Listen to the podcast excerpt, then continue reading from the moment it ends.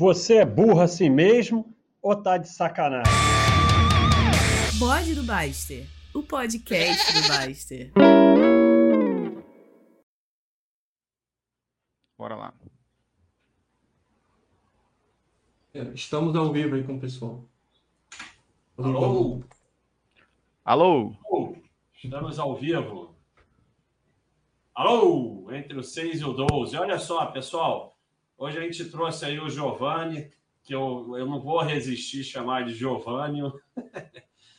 É, e ele vai. O Giovanni é esse Bitcoin aqui, tá? O outro é o Roya. Eu fico apontando, mas não faz a menor diferença. Essa é a imagem dele aqui do meu lado. E o Giovanni, ele está estudando aí criptomoedas e Bitcoin, né? Então a gente vai fazer esse, esse tópico sobre esse assunto, que está todo mundo nervoso com isso atualmente. E, e, eu vou, e a parada é a seguinte: algumas paradas aqui que eu vou avisar antes. Ó, eu estou fazendo um boné especial que eu vou.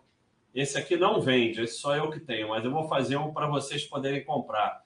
Tá um frio danado, tá fazendo tipo 26 graus, eu tô quase morrendo de frio aqui.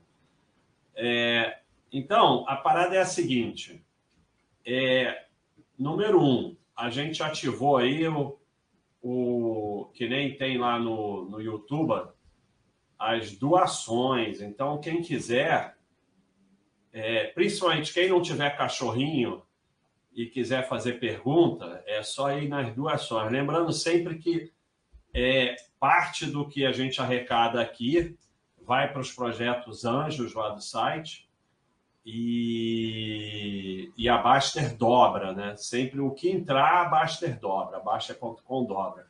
Outra coisa é o seguinte: nós estamos precisando de gente aqui. Sei lá para quê, alguma coisa aí que o Roya falou. É conseguiu verificado, né? É, então, quem foi embora, fica por aí. Vai embora, mas deixa aí. Não vai embora, assim, não desliga, não. Fica aí. Não faz a menor diferença para você. Vai embora, mas deixa aí. Não vai embora, não. Que a gente precisa de, de número, número. Então, eu, eu vou saber quem foi embora e, e, e eu vou atrás. Eu vou atrás e, e, e, e vou, vou perseguir e vou expulsar do site. É, então é isso aí. Ainda ganha Sardinha Points. Só estou chegando aqui a 6 mil Sardinha Points. Então, é, nós vamos falar desse assunto aí, mas vamos falar sério. Eu estou zoando, a gente botou um, um, um, nome de zoação de criptomoedas e Bitcoin, mas, mas nós vamos falar sério. E, e não adianta ficar falando, é, essa especulação, mundo vai perder tudo, não sei o quê, que não faz a menor diferença. Isso não, não, A gente quer entender. Eu não entendo nada e vou tentar entender. Então, fala aí, Giovanni. Fala pessoal, boa noite. Então, obrigado aí, Roya, Baster, por terem me chamado aí. Então vamos ver o que a gente consegue falar sobre esse assunto aqui, né? Ver se, se a gente consegue dar um pouco de racionalidade no meio dessa irracionalidade que é criptomoeda, né? Eu já vi que o pessoal está comentando aí bastante sobre o que você pediu para não comentar, tá até engraçado.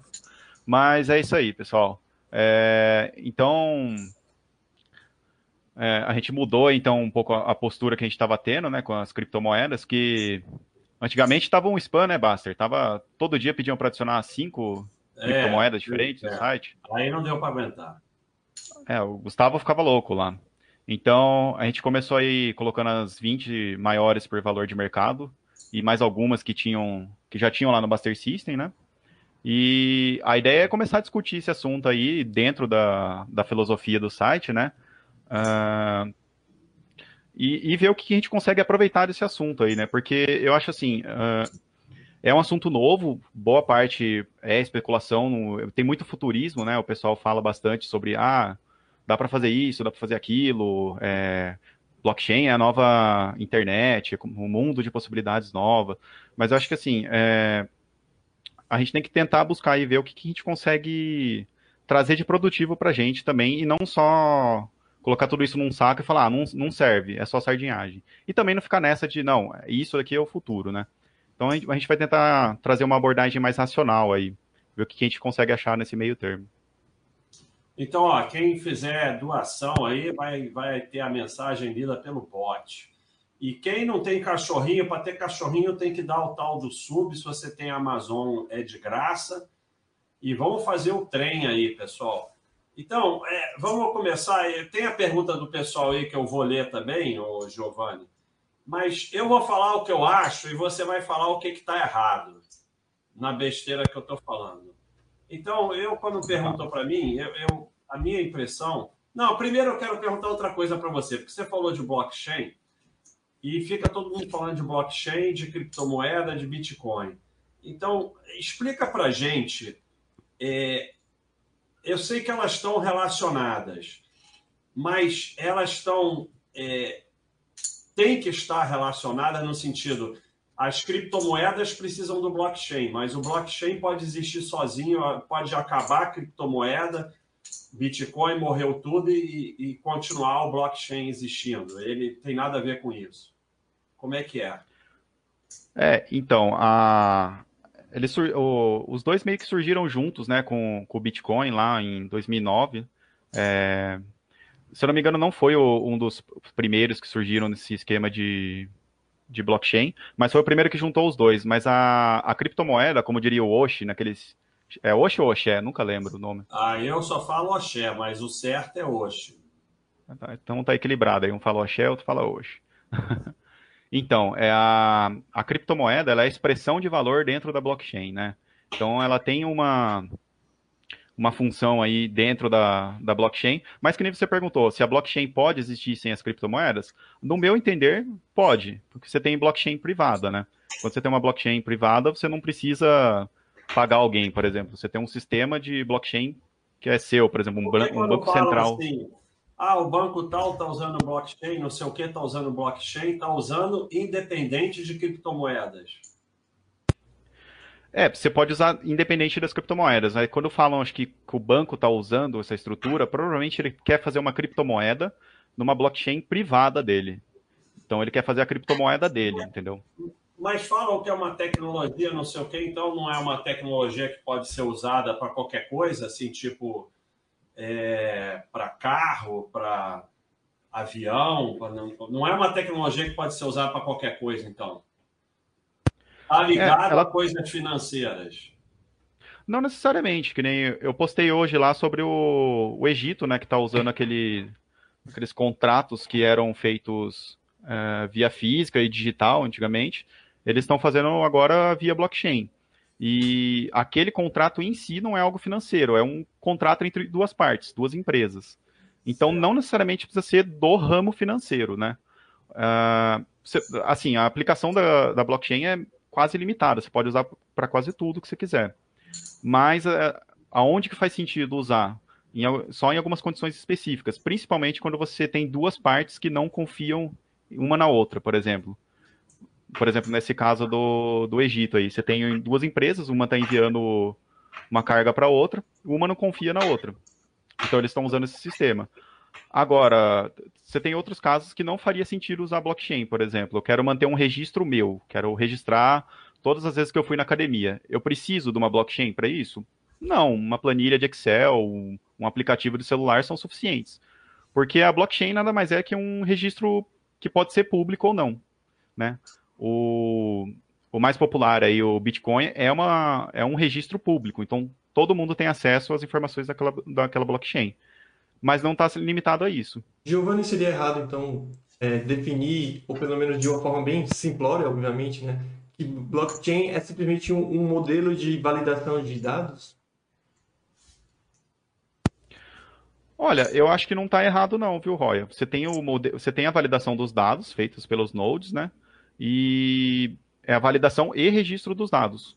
Então, eu acho que não está errado no, nesse contexto da sua pergunta, não. É, é que é basicamente, pelo que eu entendo, posso estar errado, mas é basicamente isso, né, Barça? Tipo, como o Giovanni falou, você tem uma operação que você precisa que terceiros façam, façam o registro e a, a fiscalização, a, a traga toda a confiabilidade, né? Porque você não quer que o, o cara que vai receber ou o cara que vai enviar que faça esse registro e essa essa segurança. Então você pede para computadores né, ao redor do mundo que façam esses, esses, essa verificação. Seria meio, meio que isso, né, Giovanni? Isso. É, o, a, o esquema mais conhecido do Bitcoin é exatamente isso, né? São computadores que fazem essa validação e outros computadores que fazem que fazem é, alguns fazem a validação das transações e outros geram a, o que a gente chama de prova de trabalho, né? O proof of work.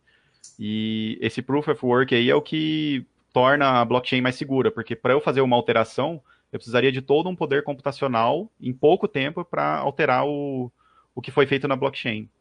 E outra coisa bacana assim da blockchain é que quando ela é pública há uma descentralização, né? Você não depende de uma entidade ir lá e validar e auditar esses dados. Então essas é. são algumas das vantagens. Então, é o seguinte, primeiro aqui, Roy, eu tô basta ao contrário ali, você viu? Eu vi. Ah, vou, vou agitar aqui. Pode deixar, não tô nem aí, mas o pessoal tá nervoso, tá. Tá nervoso? É que alguns pediram para espelhar, mas vamos dar aqui.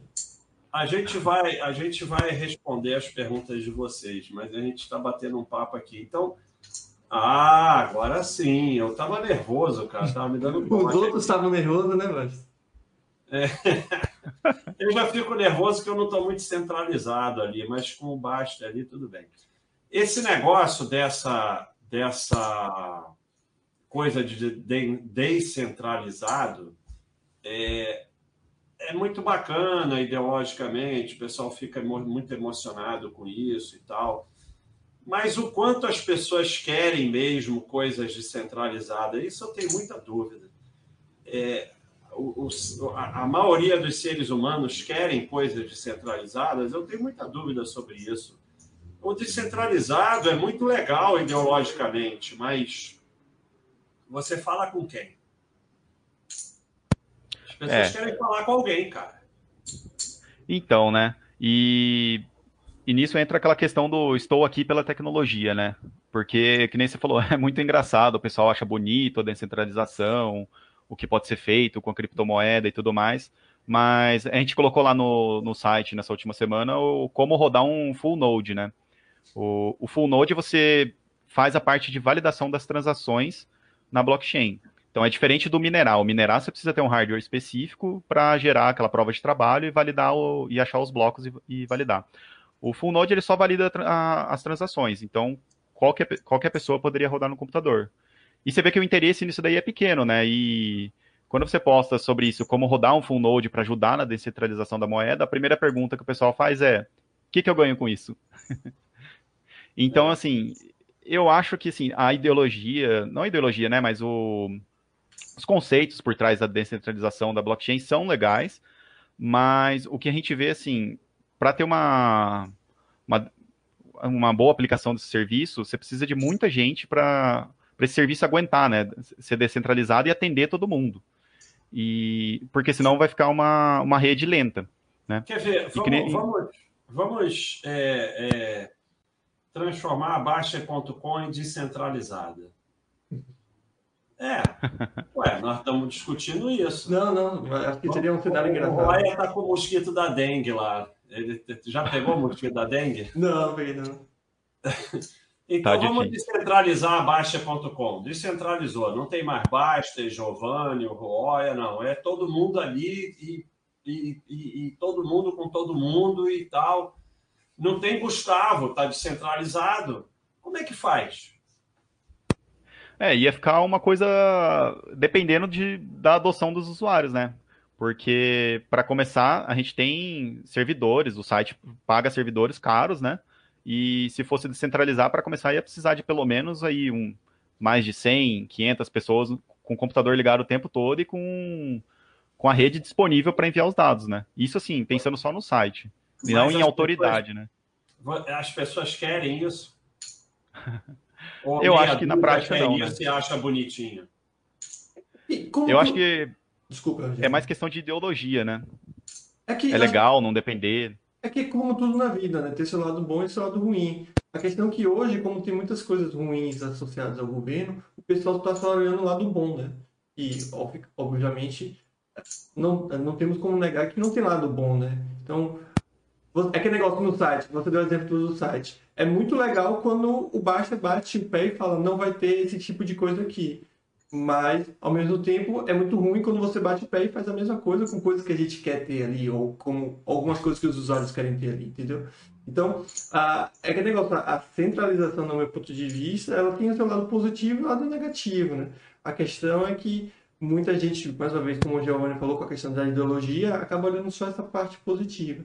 Agora, uma, um, um, questionamento que eu gostaria de fazer, Giovanni, você que talvez entenda melhor, é que você não acha que esse pessoal acaba vendo só uma parte dessa é, descentralização? Porque, vamos lá, o, o, sistema de Bitcoin é perfeitamente descentralizado, mas aí eu quero comprar uma casa é, com Bitcoin, eu vou lá e compro essa casa.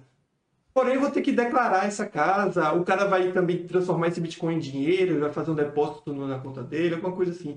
A partir do momento que foge do âmbito de Bitcoin, o governo já tem todo, todo o controle dessa é. situação, não? É isso que eu sempre falo. Você, Bitcoin não é nada, porque você, para fazer qualquer coisa com ele, o governo está dentro. Vou é, comprar um e... carro, o governo está dentro. Vou no restaurante, o governo está dentro. Vou botar gasolina, o governo está dentro. Então, sabe, qual é a diferença no final? É, então, e, e só respondendo então ao, ao Roya, né? Uh, quem geralmente fala essas coisas, Roya, ele. O cara fala sobre esses princípios legais, que eu não vou depender de governo e tudo mais, só que aí, como que ele está comprando o Bitcoin? Aí você vai ver, ele está comprando uma corretora, uma exchange gigante. Essas exchanges estão cada vez mais sendo reguladas. Tem um, um termo chamado KY, KYC, que é Know Your Customer. Então, assim, você sabe quem está comprando e quem está vendendo todas essas moedas. As únicas moedas que realmente, até, assim, hoje, não são rastreáveis, essas exchanges estão tirando de circulação.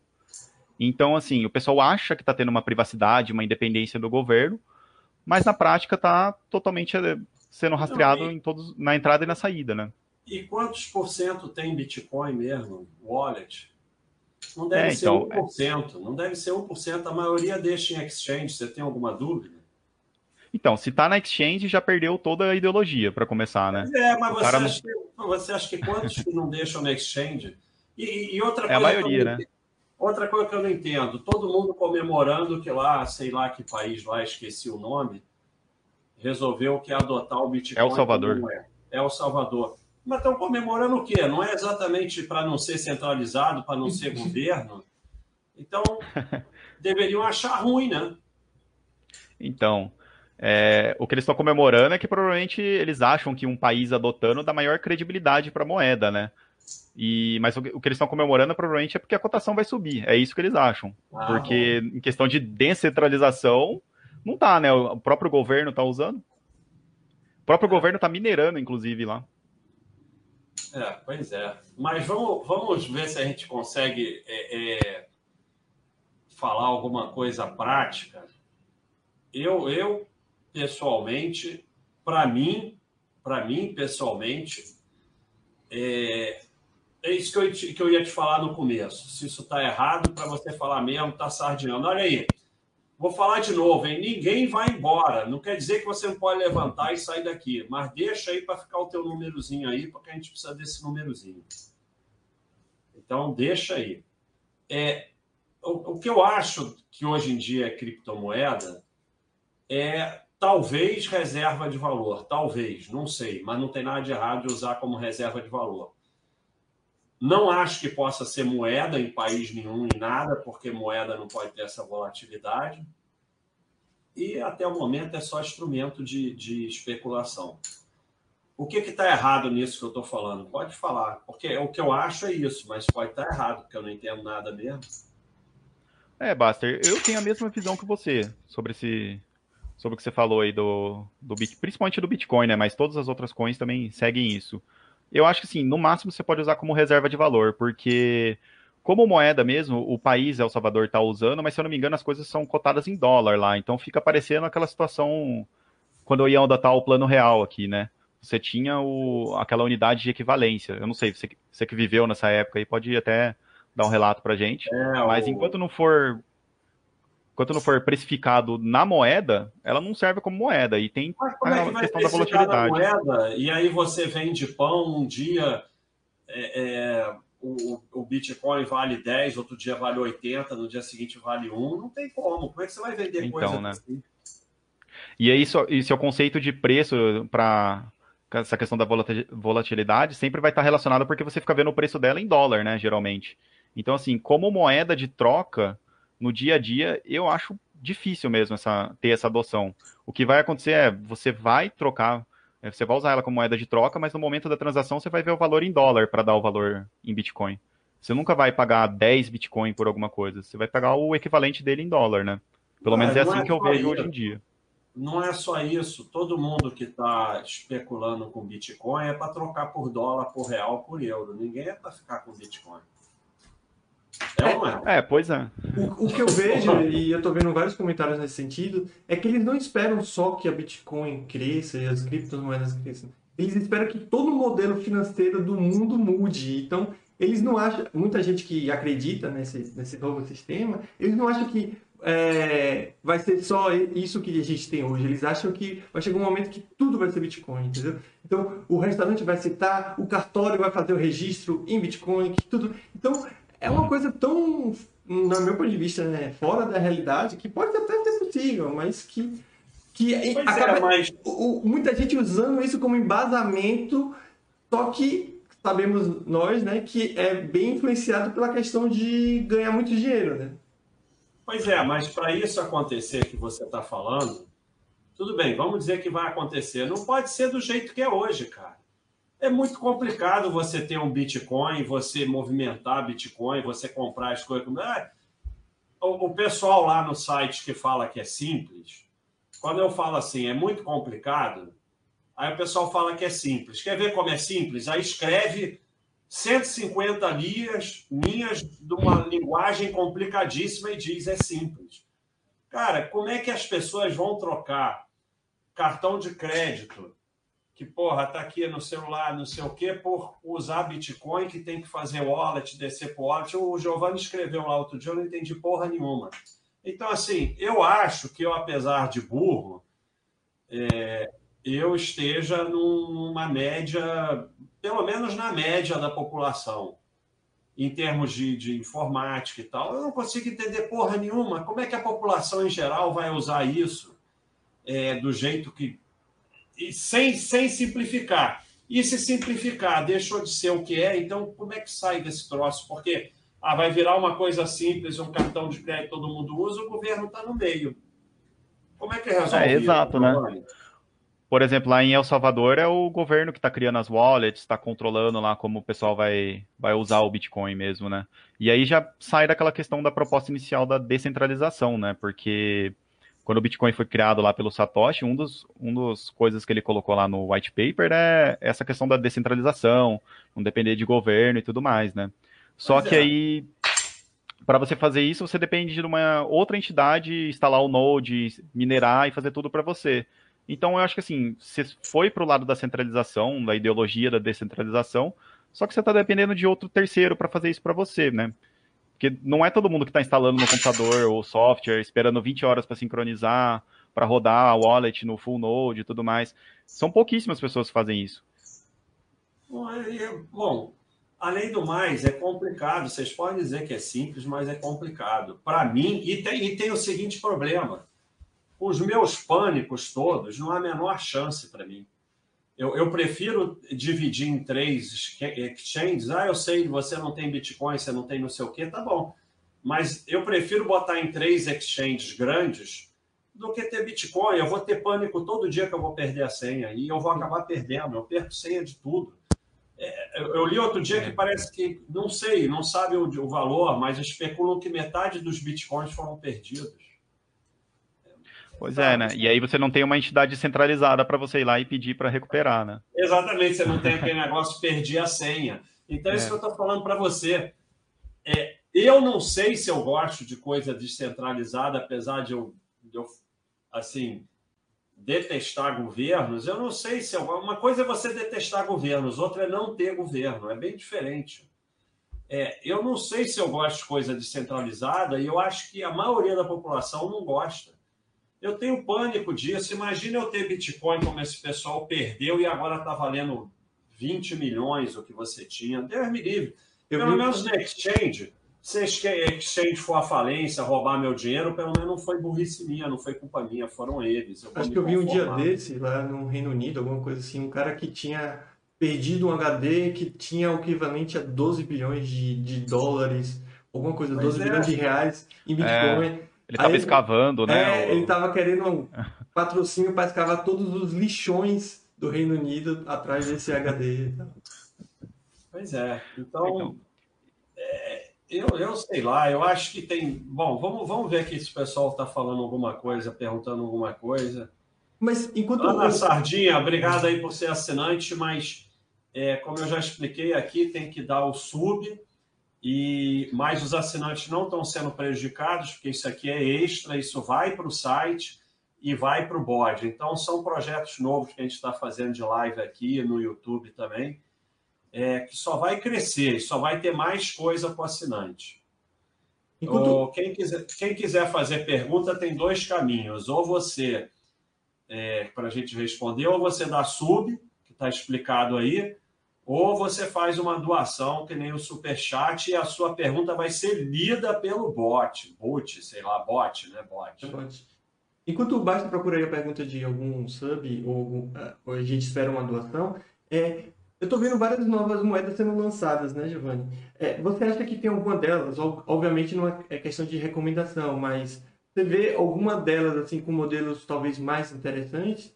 E, e, e essas estão vindo com modelos diferentes? Então, Roy, eu acho que assim, a gente tem bastante moeda, né? Tem, acho que tem mais de 5 mil novas criptomoedas. E eu acho que várias delas surgem para solucionar problemas que as pessoas veem no Bitcoin. E quem fala que o Bitcoin não tem problema, geralmente está pensando só na ideologia, né? Porque ele tem várias falhas. E eu acho que assim, cada nova criptomoeda é, surge com uma proposta de melhorar o que já existe. Várias delas querem ser é, meios de pagamento, né? Assim como o Bitcoin foi. Então, eu acho assim mais interessante buscar moedas que aproveitam outras partes da tecnologia da blockchain. Por exemplo, o Ethereum, ele faz parte da, da tecnologia por trás daquele artigo que eu postei lá do Egito, né? Que o pessoal está usando a tecnologia da blockchain para fazer os contratos. Então, assim, o que tem de interessante aí são criptomoedas e blockchains que não necessariamente querem ser meios de pagamento, entendeu? Que buscam proporcionar novos serviços. Eu acho que isso é o que tem de interessante hoje em dia.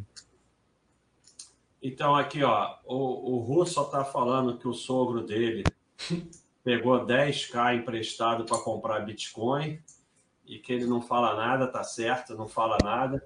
E o Rafa Ferreira está falando aqui, Jovênis, que existe algumas descentralizadas e algumas centralizadas. A ADA Cardano é centralizada, enquanto XGMR Monero não se pode nem rastrear. É isso aí? É isso aí, Giovanni? É, a- é, algumas são centralizadas e aí elas parecem mais como serviços, né, que utilizam a tecnologia da blockchain para oferecer soluções. E aí nessas moedas não tem aquela questão da, de, de ser o meio de pagamento, né? Então são, são coisas interessantes também para olhar. E eu pessoalmente não conheço muito o, o Cardano aí, a, acho que é a ADA que eles estão falando, né? Mas o, o Monero que ele falou, o XMR, ele, para muita gente, ele é o, o que as pessoas esperam encontrar no Bitcoin, né? Que é aquela questão de ser anônimo e tudo mais. Hoje em dia, o Monero e mais alguma outra que eu não lembro, é a única que tem um tem um bounty, né? Em inglês, bounty seria uma recompensa da Receita Federal Americana. É o único que não consegue rastrear ainda, né? Então, assim, eu acho que são duas moedas aí interessantes para estudo. Então, essa, essa pergunta eu posso responder. Esse negócio de qual é o escolho, a gente não, não, não dá indicação aqui. Mas, mas eu acho, Giovanni, que o pessoal começa por Bitcoin, né? É, com- começar assim, por meio de pagamento o Bitcoin e para explorar o que, que a blockchain tem aí de inovador e tudo mais, seria o Ethereum o segundo a estudar, que aí ele vai mais para essa parte de smart contracts e tudo mais. Agora, o quanto esses dois são maiores, assim, mais ou menos em percentual, é, o quanto eles são maiores que os outros, qual é o percentual deles da- das criptomoedas, mais ou menos? Percentual de pagamento, você fala? Não, De utilização. não percentual do que for, no que se puder medir. O quanto o Bitcoin é, é realmente o primeiro? Quanto por cento ele tem do, do negócio? Do, seja, sei lá que medida você tiver. É, hoje eu dei uma olhada, eu passei por cima de algumas notícias, não cheguei a abrir, mas tinha uma lá, Bitcoin representa 80% das transações. Então, assim, é. ele é o. No mundo das, cripto, das criptomoedas, ele é o padrão, né? Tanto que tudo é referenciado, é batido contra o Bitcoin, né? E do Ethereum não sei em, em, questão de transação, mas eu sei que de contratos inteligentes, de CREDEF, que o pessoal fala, ele é um dos mais usados. E o resto já, já vai ficando mais experimental, assim, na, ao meu ver. É, então, quem, quem é amadorzão que nem eu, se quer ter só uma reserva de valor, baixa esses dois e acabou. Ou não? Exato. Não, exato. Eu acho que, assim, para reserva de valor, você tem que estudar o Bitcoin, se você quiser estudar tecnologia da blockchain ou Ethereum, né? E o resto acaba sendo mais especulação. Se você tiver a capacidade técnica de estudar e ver valor em alguma outra moeda, dá para dá estudar e ter também um valor pequeno, né? Certo. O que não dá é para entrar na essas moedas memes aí, que é especulação pura. Eu vi que alguém perguntou se o Baster tem o Shiba, que é o cachorrinho, e o Doge. Não, não tenho nada. É, e assim, o percentual, o pessoal pergunta muito percentual. É uma, uma parte da sua reserva de valores só. É, aí ele está falando aqui, o Zé Félix, que a rede tem que ser remunerada, como é a rede do Bitcoin. Mas é, continua o problema assim eu entendo a rede ser remunerada, mas continua o problema que é assim, exatamente. O cara, eu não sei se as pessoas querem algo descentralizado. Fala aí, Giovanni. A rede é remunerada no sentido do, dos mineradores, né? Que é o pessoal que deixa rodando as transações, verificando, eles são remunerados. Não sei se é nisso que eles estão. Que foi essa, não sei se foi nesse sentido que foi a pergunta. Eu não entendi. É, não, ele estava falando só que a rede é remunerada. Agora, realmente, é, você vê até o conceito de corretora é um conceito que não tem nada a ver com a ideologia. Mas também, é, como é que isso ia crescer sem corretora? Porque, teoricamente, corretora é uma coisa totalmente centralizada. Né? Não deveria ter corretora é. de criptomoeda de acordo com a ideologia das criptomoedas. Eu acho que até existem algumas que você, que você consegue trocar a moeda direto com outra pessoa que quer trocar por outra criptomoeda, né? São as corretoras, mas exchanges. Tem um local centralizado. É, mas você ainda tem o local que você vai para procurar. Você não vai na rua e fala, ó, tô te dando 10 Bitcoin pelo seu serviço. Não, você vai geralmente numa exchange, num lugar para trocar, né? Então ainda tem essa, tem essa centralização, que nem você falou. E só para completar aqui, tem um pessoal que é, puxando os cabelos, né? Falando, não, mas tem corretora descentralizada. Pessoal, aqui é um exemplo de corretora centralizada. Aí você fala, ah, mas tem corretora descentralizada. Beleza, o TED que você faz para essa corretora vem da onde? Vem da sua casa? Não vem da sua casa. Aí você fala, ah, mas tem TED descentralizado, eu consigo enviar da minha carteira. Beleza, quando você compra o carro, você compra o carro também, você não faz o registro desse carro. Ah, eu consigo comprar um imóvel com uma pessoa que tem Bitcoin. Beleza. Você troca Bitcoin pelo imóvel. Você dá Bitcoin, o cara te dá um imóvel. Você não vai, você não vai fazer o registro desse, desse imóvel no cartório, por exemplo. Então, é, é isso que eu acho. Eu acho que tem a questão ideológica.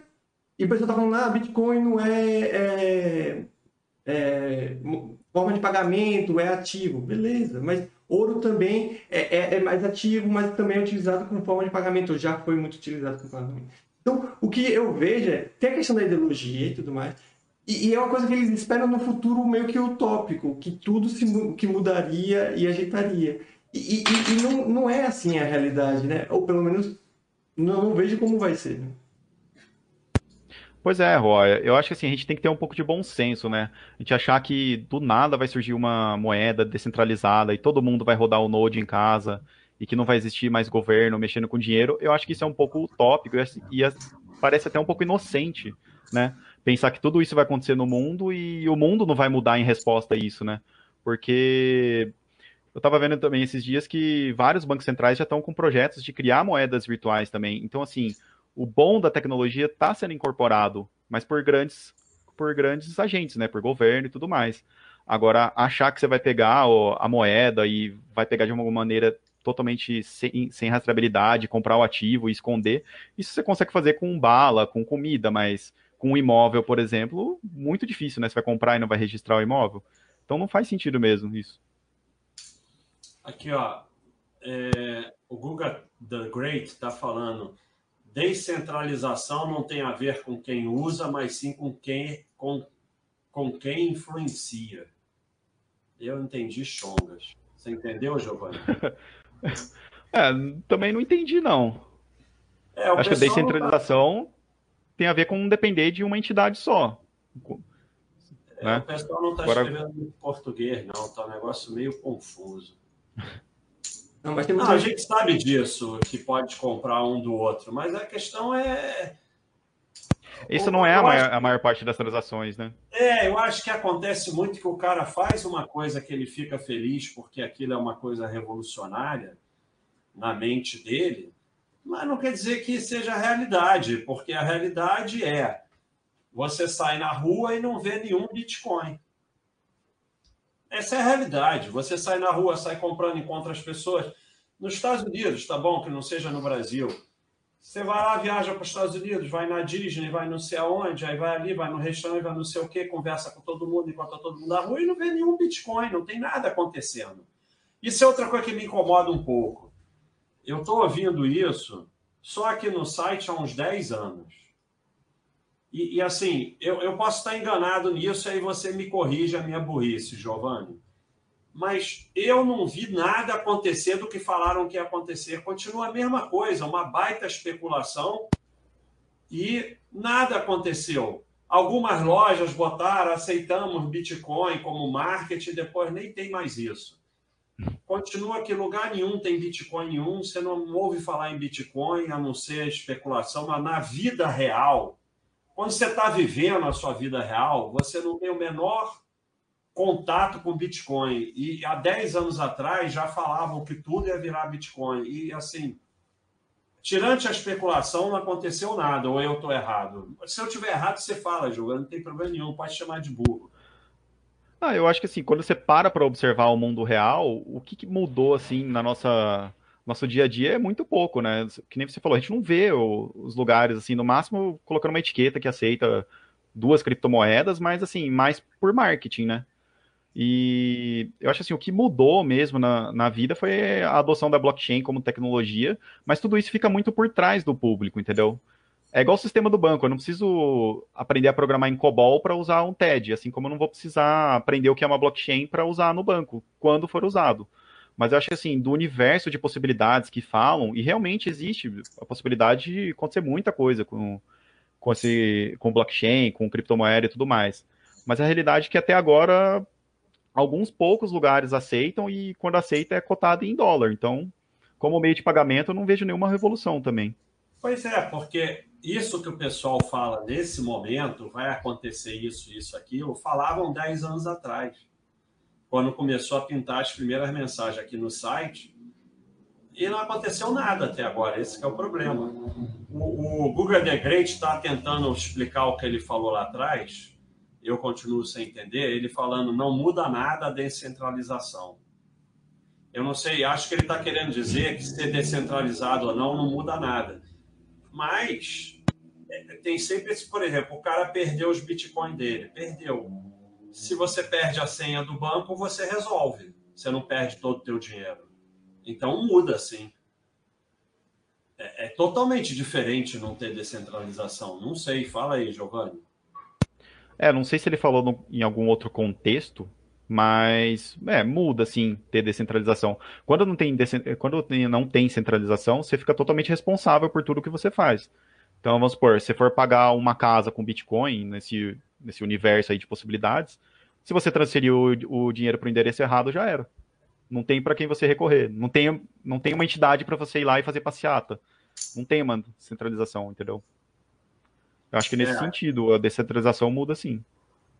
O Sirasca, ou a Sirasca, não sei, está falando aqui isso de perder a senha pega muito para a população em geral. Imagina você falar para a tia da limpeza que se ela perder a senha já era, nunca mais vai ter de volta o dinheiro. Exatamente, é. é pois é. É a maioria não usa nem banco ainda. A maioria não, né? Mas boa parte da população brasileira ainda não usa banco. Pois Você é, explicar para alguém que nunca mexeu com computador, com celular, como usar um banco, que é uma entidade centralizada, que você consegue recuperar senha e tudo mais, já é difícil. Com todas as opções de segurança, o pessoal cai em golpe. Imagina com Bitcoin. É o que eu falei. Eu tenho lá, é, é, Rua 88, obrigado aí por ter dado o sub aqui. Lembrando sempre ao pessoal, primeiro, não vão embora, deixa aí ligado, ninguém vai embora. É, eu vou saber quem foi embora. É, e depois, sempre lembrando a vocês aí que a gente está contribuindo lá com, com os anjos, principalmente com o projeto de quatro crianças que a gente está pagando escola particular e ano que vem fazendo uma força aí para virar cinco. Então, é, eu, pessoalmente, infelizmente eu sou burro, só tenho uma merreca lá, porque quando eu comecei a comprar eu já podia estar milionário, mas eu botei 100 reais, essas coisas, aí não deu para ficar milionário. Mas eu comecei e estava bem barato, realmente. Mas, e aí virou algum dinheiro. Eu botei uma merreca lá e virou algum dinheiro. Se tivesse botado o dinheiro de verdade, estava milionário. Eu não tenho coragem de tirar da exchange e botar em wallet. Já é uma quantidade de dinheiro que eu não tenho coragem, porque se eu perder a senha, eu vou ficar histérico. Eu... Não é pelo dinheiro em si, eu já perdi dinheiro e não sei, mas eu vou ficar me sentindo burro, idiota. Não, e tem o seguinte: vamos dizer que você botou, é, é, sei lá, mil reais e virou 25 mil reais. Porra, é um dinheiro. Não é? Ninguém vai ficar milionário com 25, mas é um dinheiro. Aí você vai e perde. Ah, perdeu 25 mil, é triste, vou chorar, mas tá bom, não, vai, não vou morrer. Só que daqui a um tempo você descobre que aquele 25 virou 500 mil reais. Porque perdeu a chave e fica fácil fazer buy and hold. Né? Você nunca mais vai poder vender. Né? Deveria poder perder a chave é. das ações durante 20 anos, aí todo mundo ia ficar rico. Aí, cara, aquilo vai criando um problema mental. Então, eu não tenho wallet porque é que nem o negócio do bolão. Porra, eu, eu não jogo na loteria, mas é, eu vou fazer bolão do final do ano, 180 milhões. Aí eu tô no bolão. Você não quer aparecer no Jornal Nacional no outro dia? que não ganha, exatamente. Ficar com um problema mental que eu não ganhei e tal. Então, eu, eu não boto porque eu tenho esse medo. Imagina a população em geral, se vai ter wallet que se você perder a senha já era. Não vai ter, cara, não vai ter. Esse sistema nunca vai chegar na população geral. As pessoas não querem ser responsáveis. A ideologia ela é um problema. Outro dia eu li uma, uma, uma, uma frase num livro de medicina, que nós estamos vivendo isso nesse momento, e que ele dizia o seguinte: a ciência nunca ganha da ideologia. Está no livro de medicina. E nós estamos vivendo isso nesse momento. É, então, o que, que acontece? A ideologia cega as pessoas. E como ela acha muito legal, ela começa a achar que todo mundo acha legal. Eu acho que 90% da população não quer ter dinheiro num troço que se perder já era. Eu, eu, eu não vou ter. Eu não vou ter. É. Eu sou um que não vou ter nunca. Fala aí. Eu concordo. Não, concordo para você fazer a wallet, ainda mais o pessoal, quando você vai fazer a wallet, eles querem que você faça a cold wallet, né? Que você não pode nunca ligar na internet, ou tem que ter um hardware separado, é mais complicado ainda. Então, assim, se já é difícil mexer com isso na exchange, imagina para a população geral fazer wallet, esconder sem em papel, sem em moeda gravada e tudo mais. Eu acho que, assim, vai voltar a ser igual posse do dinheiro físico, sabe? Você vai ter que ficar escondendo em casa um papel com, é. com a sua senha para recuperar. Então, assim, é digital, mas daí você tem que guardar uma via física para se proteger. Porque se você pois faz é. via software, você também vai ser hackeado. Então, assim, é muito complicado para a população geral usar criptomoedas sem ser por exchange. E aí, se você vai para exchange, já sai toda a ideologia, né? Vira só um ativo. Pois é, eu não vejo, eu não vejo. Você falou uma coisa espetacular porque vocês não viveram isso. Mas eu vivi a época que tinha uma baita inflação e não existia cartão de crédito, nada, não sei o quê. Então você tinha que ter dólar em casa, era a única coisa que você podia ter era dólar em casa, e você tinha que ficar tomando conta daquilo e não sei o quê, a pessoa tinha que ter cofre em casa, não sei o quê, um estresse danado. Hoje a vida é uma beleza, você tem no celular ali, não sei o quê, qualquer coisa está lá no banco, não sei o que lá, e você protege, faz seguro do cartão, se roubarem o cartão. Porra, vai voltar. O, o, o Bitcoin, para mim, é um atraso de vida total, é voltar para o passado, que a gente tem que ficar tomando conta, ter senha, guardar num lugar protegido. Cara, isso para mim é uma loucura total. Para mim é ao contrário do que estão falando. Não é andar para o futuro, é andar para o passado. Ou vão achar outra solução, mas no momento, para mim, é andar para o passado. É voltar para uma situação que era terrível que a gente vivia, que era um horror. Você vivia morrendo de medo. E hoje em dia é uma tranquilidade. É, o Bitcoin é muito mais atrasado que o cartão de crédito. Ué, é, ah, é uma tecnologia é moderna. É uma tecnologia moderna, mas no dia a dia é muito mais atrasado. É. Então, aí é uma tecnologia moderna, mas para você estar tá totalmente seguro dos perigos virtuais e para não estar tá centralizado na exchange, porque a exchange vai ser hackeada e tudo mais, aí você tem que trazer essa tecnologia moderna para uma via física, para um hardware físico, ou gravar em metal e esconder em casa. Então, assim, que nem você falou, perde todos os benefícios que a gente teve aí do, de facilidades do sistema financeiro centralizado, né? Então, assim, é mas, complicado. Mas é justamente isso que eu não critico, né? Que eu chamo a atenção que o pessoal acha que vai acontecer. E pode ser que aconteça, aconteça né? Que é o que o pessoal está falando. Tal, ah, a geração de hoje, por exemplo, consegue usar um celular muito mais fácil. Beleza. Vamos, vamos supor que essa geração mais nova consiga fazer isso com tranquilidade. A questão é, não é apenas isso é, é, um, é um todo, entendeu? No, a Bitcoin, o Bitcoin ou outras criptomoedas, para funcionar perfeitamente, você não precisa mudar a aceitação dela. Você tem que mudar de uma forma global, tudo, tudo. Não é só a parte de eu comprar com Bitcoin e você me dar com Bitcoin. É eu comprar no restaurante com Bitcoin, isso de forma geral, ou qualquer outra criptomoeda. É acabar com o cartório, acabar com. até com a Receita Federal, né? Porque querendo ou não, ele se você tem Bitcoin e a Receita fala, você tem que declarar, e você falar, eu não declaro, você vai ter que aceitar um mundo que você tá ou não tem Receita Federal, ou você vai aceitar não cumprir uma regra, né? Porque se você declarar, você também está no meio, você já perdeu todo o sentido de você ter essas criptomoedas. Então, ainda tem esse problema, você é, é, é, não vai, você não declara, você declara, perdeu o sentido, você não declara, está cometendo um crime. Aí você vai dizer, Aí... não estou cometendo crime porque eu sou revolucionário. Tá bom, vai explicar isso para a Receita. é, ah, é e outra coisa, o... uma coisa importante aí de avisar para o pessoal, o Bitcoin ele não é privado não, tá?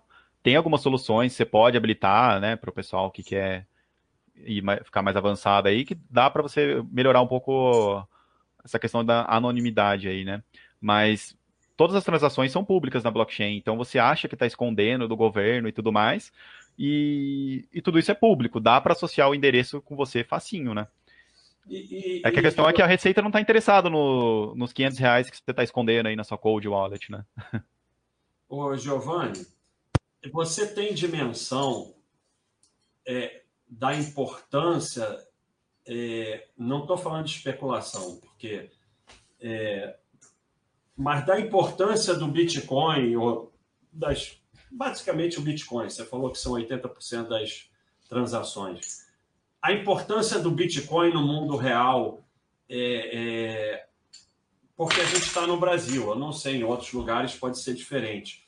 Mas tem alguma importância, assim, 1% dos negócios do mundo são feitos com Bitcoin, não, né? Quanto por cento? É... Nada eu acho que assim, se você pegar transações do mundo inteiro, deve representar menos de, muito menos de 1% ainda. Acho que o, a entidade mais relevante que faz negócio aí com Bitcoin, que a gente sabe, né, é o país lá, o El Salvador, que começou a adotar, mas fora isso, como transação mesmo, é mais trade entre exchange. E, e, e Eu posso estar errado, tá, pessoal? Não, não, todo mundo aqui pode estar errado, não interessa. A gente é. fala o que a gente. É importante deixar claro que as coisas mudam, né? Esses são os nós. E, e ó, é. ninguém vai embora, hein, por favor, ninguém vai embora. Inclusive, Baixa, só para te avisar, tem uma doação, na hora que você quiser ouvir aí, mas é sobre um assunto associado a. Não que a gente está falando. Obrigado aí, quem doa. Vamos, vamos, vamos, vamos já ouvir daqui a pouco, mas antes eu quero falar o seguinte: é... era em cima disso que o, que o Roya falou, agora já esqueci que se dane. Então bota aí para a gente ouvir. Beleza. Foi mal. Deixa eu ver aqui.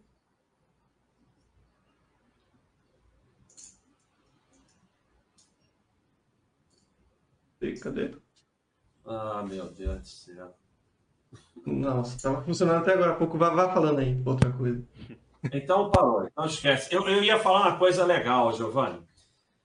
As pessoas têm uma dimensão que eu, eu detesto esse negócio de geração, tá? Isso é coisa de velho. Mas que. Ih, ó, o Roya tá fazendo alguma besteira aí. Eu tô no ar ainda? Tá, tá, tá no ar.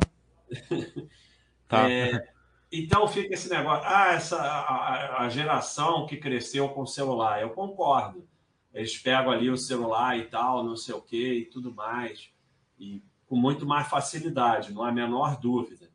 Mas o percentual de gente que sabe mexer bem num computador, que sabe programar, que sabe não sei o que, não mudou nada de 30 anos para cá.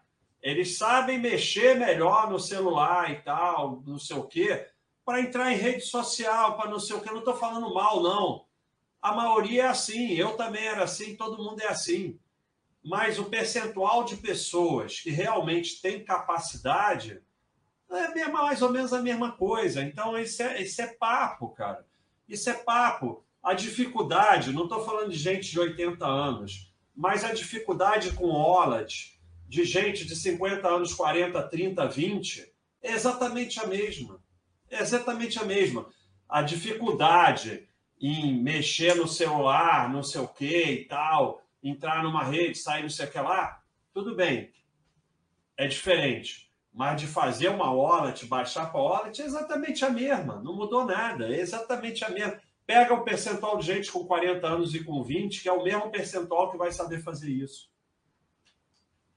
É, Basta, eu acho que é importante também falar aí, o pessoal acha que a geração mais nova, ela é tá mais acostumada com a tecnologia, eu concordo. Os mais novos realmente já nascem, já usam o celular desde cedo. Só que eles estão muito acostumados a, a pegar a interface pronta, né? Você abre um aplicativo para você usar um Facebook, você não precisa configurar o Facebook, ele já está pronto para você. E tudo centralizado. Você... Isso, para abrir o Spotify tá, tá pronto, você não tem que fazer ele funcionar. E aí, quando você vai pegar a wallet e entender ela, como fazer uma wallet de direito mesmo, você tem que, pelo menos, entender um pouquinho ali do que você está fazendo, porque senão você vai estar tá com um risco enorme de, de ou perder ou ser hackeado. Então, assim, é muito difícil isso chegar para um público geral que não é programador, por exemplo. Ou que não teve interesse de pesquisar a fundo. E a gente sabe que a maioria não vai fazer isso, né? É igual investimento. O pessoal estuda antes de, de investir? Não. Não. Pois é, então, assim, é uma fantasia achar que as pessoas vão estudar Bitcoin, vão. Ninguém está estudando porra nenhuma, está todo mundo especulando. Tem é, o Giovanni está estudando e mais uns três. Vai todo mundo só especulando e mais nada. Cadê Roya? Vai ou não vai? Deixa eu tentar aqui agora, só um minuto. Devolve o dinheiro do cara. Calma, rapaz. Olha aí, olha, olha o alongamento. É para eu continuar ou para parar, Roya? Continue aí enquanto eu tento aqui, ó. Então, o Ru está falando que o plano do sogro dele é multiplicar por quatro ou vender assim que cair um pouquinho. Todo mundo já fez esse plano em todo tipo de trade. E o resultado é sempre o seguinte: todos são corajosos na derrota e, e medrosos na vitória. É exatamente o contrário. Ele, quando ganha um pouquinho, ele sai e quando divide por quatro, ele aguenta. Vai acontecer exatamente o contrário. Todo mundo é corajoso na derrota e medroso na vitória. Exatamente o contrário. Deixa eu tentar ver aqui rápido. Oi. Cripto já é estranho a inventaram o NFT. Não ouviu, não? Não. Não tá saindo aqui, não. Oxi, então. Não. Então vamos continuar. Qualquer coisa você lê aí e pronto. Tá. Cripto já é estranho a inventaram é, o, o Google The Great tá falando, pessoal, Bitcoin não é meio de pagamento, é ativo digital. É, mas pretendem que seja meio de pagamento, né? Senão é só reserva de valor, que nem ouro, né? Ouro não.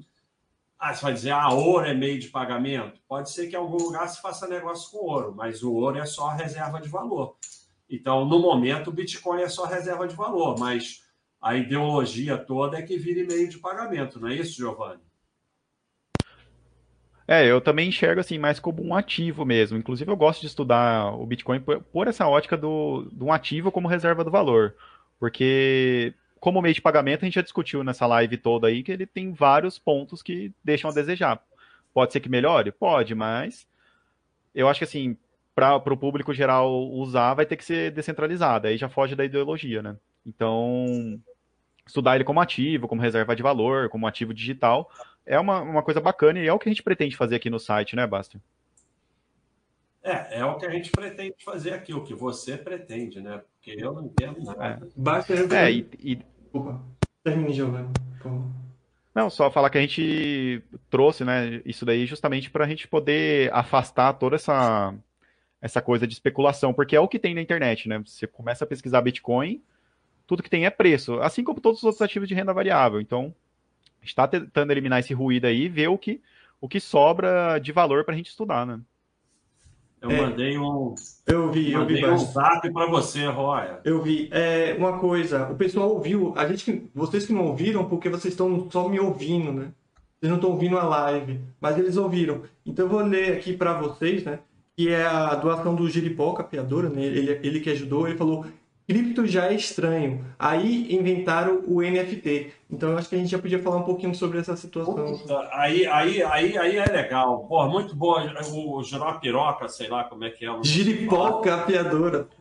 É, ele, ele faz coisas, mas ele faz uma bota uma piada lá de programador que eu não entendo porcaria nenhuma. Mas, ô, Giovanni, o NFT, cara, eu não consigo entender essa porra, esse negócio, cara. Não adianta você explicar aí, mas eu não vou entender. Não, falar a verdade, eu nem comecei a estudar NFT ainda. eu achei muito muito abstrato ainda para mim. Eu estou estudando mais a parte do, do, da blockchain ainda primeiro, smart contract. Eu acho que essa parte de NFT é o que está na moda, né, atualmente. Eu sei que você consegue transferir posse de, de ativos, né? Mas assim, eu não nem estudei direito para poder falar com propriedade, viu? Mas de, em uma analogia, pelo que eu sei, né? Mais uma vez, qualquer um aqui pode estar errado e, e eu não sou diferente disso, né? Mas pelo que eu estudei é o seguinte: é, eles fazem, normalmente, quando você fala isso que não entende, eles fazem uma comparação, uma analogia bem simplória com a arte, né? arte de preço caro, né? Então, por exemplo, quantos quadros de, sei lá, de algum pintor famoso você não já viu, né? A gente vê em toda casa, ou em várias casas, uma, uma arte de um pintor famoso. Mas a gente sabe que aquela arte não é original.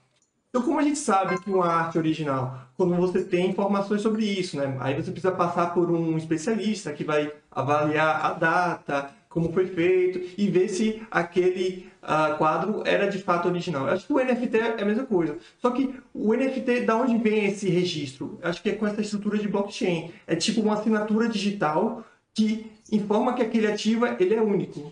Então é meio que artes é, vendidas na, na, na, na internet normalmente, né?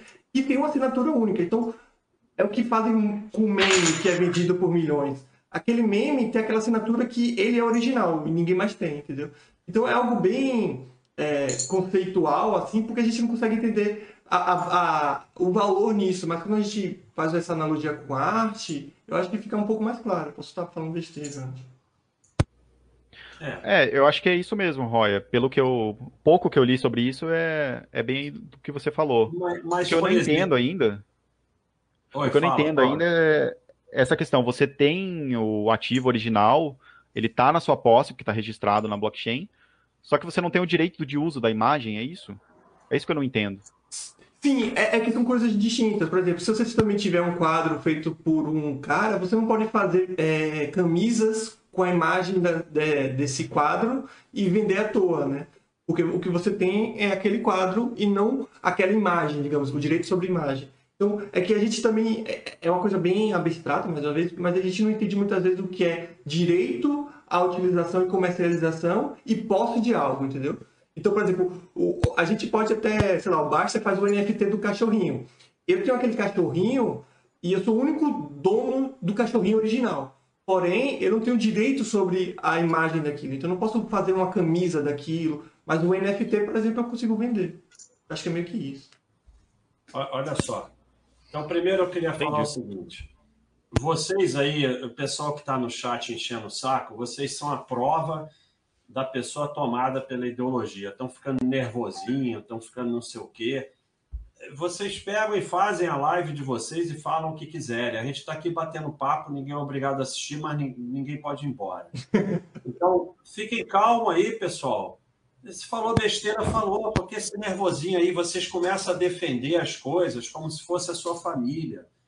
Isso só vai trazer prejuízo para você, porque você está. Se você está nervoso porque fala uma besteira sobre Bitcoin, é porque você está tomado por ideologia. Tomado por ideologia, você vai levar ferro. Agora, e, e o negócio do Flamengo, o, o, o Roya? Tipo, NFT da torcida do Flamengo, agora que o Flamengo está fazendo NFT. É o que exatamente? Não, é a mesma coisa. Imagine é, pegar a Basta e pegar todos os selos da Basta e fazer um NFT de cada. Então cada um seria original. E você vende com o intuito de arrecadar um dinheiro para contratar um o Oya, o melhor moderador do mundo. Então é algo meio que isso, entendeu? Então a grande coisa é entender. Mas, mas que que os caras que estão comprando vão ganhar? Vão ganhar um selo, no exemplo que eu dei da Basta, vão ganhar um selo da Basta, que ele é o dono do original. É a mesma coisa dele ganhar um quadro do Michelangelo que é original. Não, dono não, porque divide um monte de pedacinho. Não, não, mas é isso. É que na verdade você pode pegar esse pedaço e dividir em vários pedacinhos, ou então são vários quadros desses, entendeu? Mas na verdade o cara quer ganhar é o aumento do valor daquilo para ele vender, né? É, isso, isso parece uma coisa nova, mas é muito antiga. Não sei se você. Acho que o Basta já falou para mim e acho que ele já teve uma certa experiência com Magic. É, Magic the Gathering, aquele jogo de cartas, por exemplo. Sim, sim. Por exemplo, algumas cartas, por que elas são mais valiosas? Não é porque elas são só boas, é porque elas são exclusivas, são poucas. Uma das cartas mais caras do jogo é a Black Lotus, que é, são muito poucas e tem uma certa lenda, não sei se é verdade, que algumas delas foram queimadas, foram perdidas. Então, NFT, tudo se baseia na questão da exclusividade. São poucas, e com o passar do tempo, tende a, a, ter um retorno quanto a isso, né? Tende a ter uma maior busca, uma maior procura por eles, e como são poucas, isso dá um certo valor, né? Então é algo bem antigo, no meu ponto de vista, que hoje está nesse meio digital. Diferença do NFT, no meu ponto de vista, nesse sentido, é a questão do blockchain, dessa, dessa, do registro digital, né? O Roya. Oi. Então o que tem de interessante nisso já existia, né? É uma coisa antiga, é uma coisa que bom, já existia. Então, o que tem de interessante aí, se a gente for eliminar o ruído e toda essa, essa questão do NFT aí que o pessoal está indo atrás, o que tem de interessante é a tecnologia por trás, que é a blockchain, então. Isso, porque uh, não tem como você fazer de outra forma com coisas digitais. Então, como eu faço para para te mostrar que essa imagem que eu tenho aqui no meu computador, uma minha imagem digital, ela é a única no mundo eu não tenho como fazer. Com uma carta de Magic, eu consigo, porque eu consigo falar, sei lá, com o fabricante dessa carta, eu consigo provar que não tem mais outras cartas no mundo. Pra... Agora, com uma coisa digital, essa, essa forma de mostrar que é a única não tem. Então, o que, é que eu faço? Eu, sendo o dono, eu vou lá e faço esse registro com esse sistema, e isso se torna algo totalmente exclusivo. Então, é uma coisa bem antiga aplicada à blockchain, pelo menos no meu ponto de vista, é meio que isso. O, o Giovanni, Google The Great está falando, baixa, você está confundindo a gestão do Ledger, que é descentralizada. Eu continuo entendendo nada do que ele fala.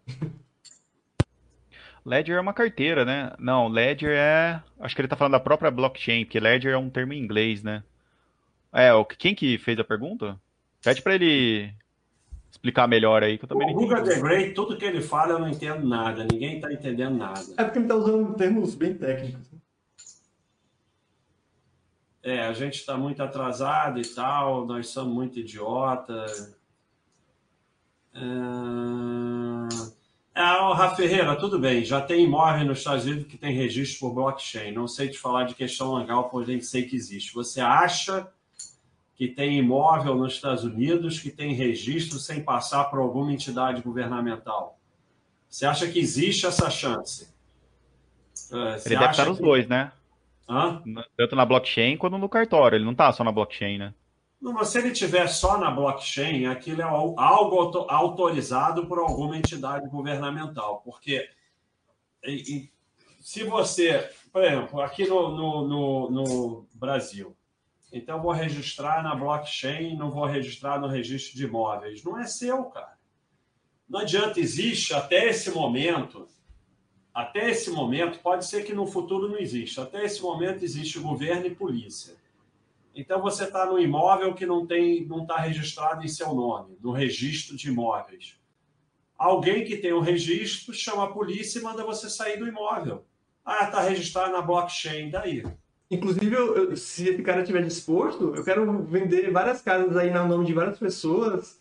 Eu passo para ele e a gente finge que é dele, né? Pois é, então, é, é, é, sabe? É, pode ser que no futuro, né, venha a ser utilizado esse sistema aí da blockchain, mas vai estar ligado a alguma entidade governamental ou igual o papel que os cartórios exercem. Não, pode ser até que não. Roy, estão pedindo aí para você mandar o link do tutorial para vincular o Prime. Não, já mandei e esse rapaz já não, deu. Olha só, pode ser que mude tudo, pode ser que não tenha governo, que vire anarquia, que tudo seja através de blockchain descentralizado. Pode ser, pode, tudo pode acontecer. Nesse momento, dizer que tem imóvel nos Estados Unidos que tem registro por blockchain, tá bom. Pode ser que tenha, sei lá como mas está ligado a alguma entidade governamental ou o imóvel não é seu. Toda, ou você, você pode viver. Tem gente aqui no Rio de Janeiro que vive em imóvel que não tem registro há não sei quantos mil anos. Tem, acontece, mas um dia pode perder. Então, é, é, você não está protegido, porque nesse momento existe governo, existe polícia. Alguém pode ir lá e te tirar a força. Então, assim, é, eu sei que tem gente aí no chat que está muito nervoso com a gente, tipo, é, o cara está falando, ah, é só você não comprar carro. Tá bom. Então, você não compra carro, você aluga carro, você não sei o quê. Cara, você não vai conseguir fugir de tudo. Você está maluco, cara. Você vai viver como fugindo de tudo. Então, é, é, é, é, você não vai ter passaporte, você não vai não sei o quê. Então, você vai... Você está saindo, aqui nem o pessoal na época da Revolução, que entrava na clandestinidade. Tá bom, você vai entrar na clandestinidade porque você virou um revolucionário. Tá bom, é outro papo. Agora, é, é, você não vai movimentar dinheiro de verdade sem chegar no governo, cara. Hoje não vai, não vai. Não sei legalmente bandido, traficante. Aí nós estamos falando de outro papo. Então a gente está indo para um outro lugar, ou você vai virar uma pessoa clandestina. Só que assim, para você defender essa ideologia do Bitcoin, você está transformando a sua vida numa desgraça. Tudo você tem que fazer escondido do governo, tudo você tem que fazer. Você não pode ter carro, você não pode ter imóvel no seu nome, você não pode não sei o quê. Ou seja, você vai o quê? Então, assim, o pessoal está ficando nervosinho, eu não tenho nada contra, e pode ser que tudo dê certo mas a gente está colocando os lados práticos da coisa. E, e, assim, a realidade é: ah, não, tudo é Bitcoin. Então tá bom, vamos lá na rua, vamos sair aí pela rua, vamos viver a vida real e você vai me mostrar onde está Bitcoin, porque eu ando na rua e não vejo nada. E o mais Essa engraçado, é a realidade. E o mais engraçado é, para essas pessoas que estão nervosas, se vocês não conseguem aceitar ou convencer ou tentar explicar de forma calma três pessoas, vamos dizer, ignorantes sobre o assunto, é meio difícil você conseguir fazer isso com o mundo inteiro, né?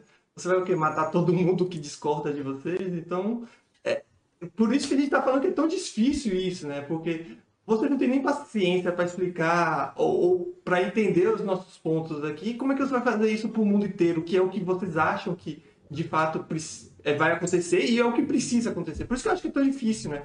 Você falou, ah, vai se esconder da, da, da receita. Cara, só em se esconder você já está cometendo um crime, é isso que eu estou falando. Se você quer ir por trás desse, dessa ideologia, ah, eu, eu vou comprar tudo Bitcoin, a pessoa me, é, me dá o produto, eu dou Bitcoin, blá blá blá blá blá. Tá, mas só em você não declarar isso para a Receita, você está cometendo um crime, porque a Receita fala que tem que declarar. Pois é. Então, é, o cara está falando que nos Jardins de São Paulo tem vários restaurantes que aceitam. Tá bom, mas e daí? E daí tem vários restaurantes que aceitam. Vamos lá, então tá bom nos Jardins de São Paulo, em São Paulo, tem vários restaurantes que aceitam. Vai lá e traz para mim o dado. Qual é o percentual da receita desses restaurantes que é em Bitcoin? Eu duvido que seja 1%. Duvido, duvido que seja 1%. Vocês acham que é mais que 1%? O cara falou É, que eu- no Jardim São Paulo tem vários restaurantes que aceitam Bitcoin. Vocês acham que a receita do restaurante, mais de 1%, vem através de Bitcoin? E outra coisa, o preço tá lá em Bitcoin ou tá o, o equivalente em reais, né? Tá um preço fixado em Pois Bitcoin? Ou é dinâmico a coisa? Porque se ainda tem que usar outra moeda como referência, ainda não serve como moeda, né? Porque a moeda, quando ela, ela se torna referência, é- ela não tem mais uma referência. Você compra só em Bitcoin, você compra só Pois em é, real, o só em dólar. O preço no restaurante está em reais, aí você tem que converter para Bitcoin. Mas a questão para mim nem é essa. A questão é, é, é qual o percentual da receita desses restaurantes que é em Bitcoin. Eu duvido que seja 1%. Aí tá vendo, o Bitcoin implementa, é um ativo como ouro, só que é inconfiscável. Eu, não- eu não acho que é, é inconfiscável ou não é. Eu acho que não é. Não, Sabe, essa questão é o que o Roya falou. Vocês estão dispostos a se tornarem criminosos e a se assumir o, o- o risco disso? Eu não estou aqui defendendo o governo, não. Mas vocês estão dispostos mesmo a virar criminoso e assumir as consequências disso? Ou é uma brincadeirinha? Porque a questão é a seguinte: o que vocês estão falando é nós vamos viver na clandestinidade. Isso tem um custo alto para a vida de vocês. Será que vale a pena mesmo ou é só ideologia? Então, é, sei lá. É né? exatamente isso, porque pode até ser, eu, eu acho que é, é possível, o Giovanni pode até falar melhor, que eu acho que até ele falou, né? É possível rastrear e pegar, só que é muito complicado, obviamente.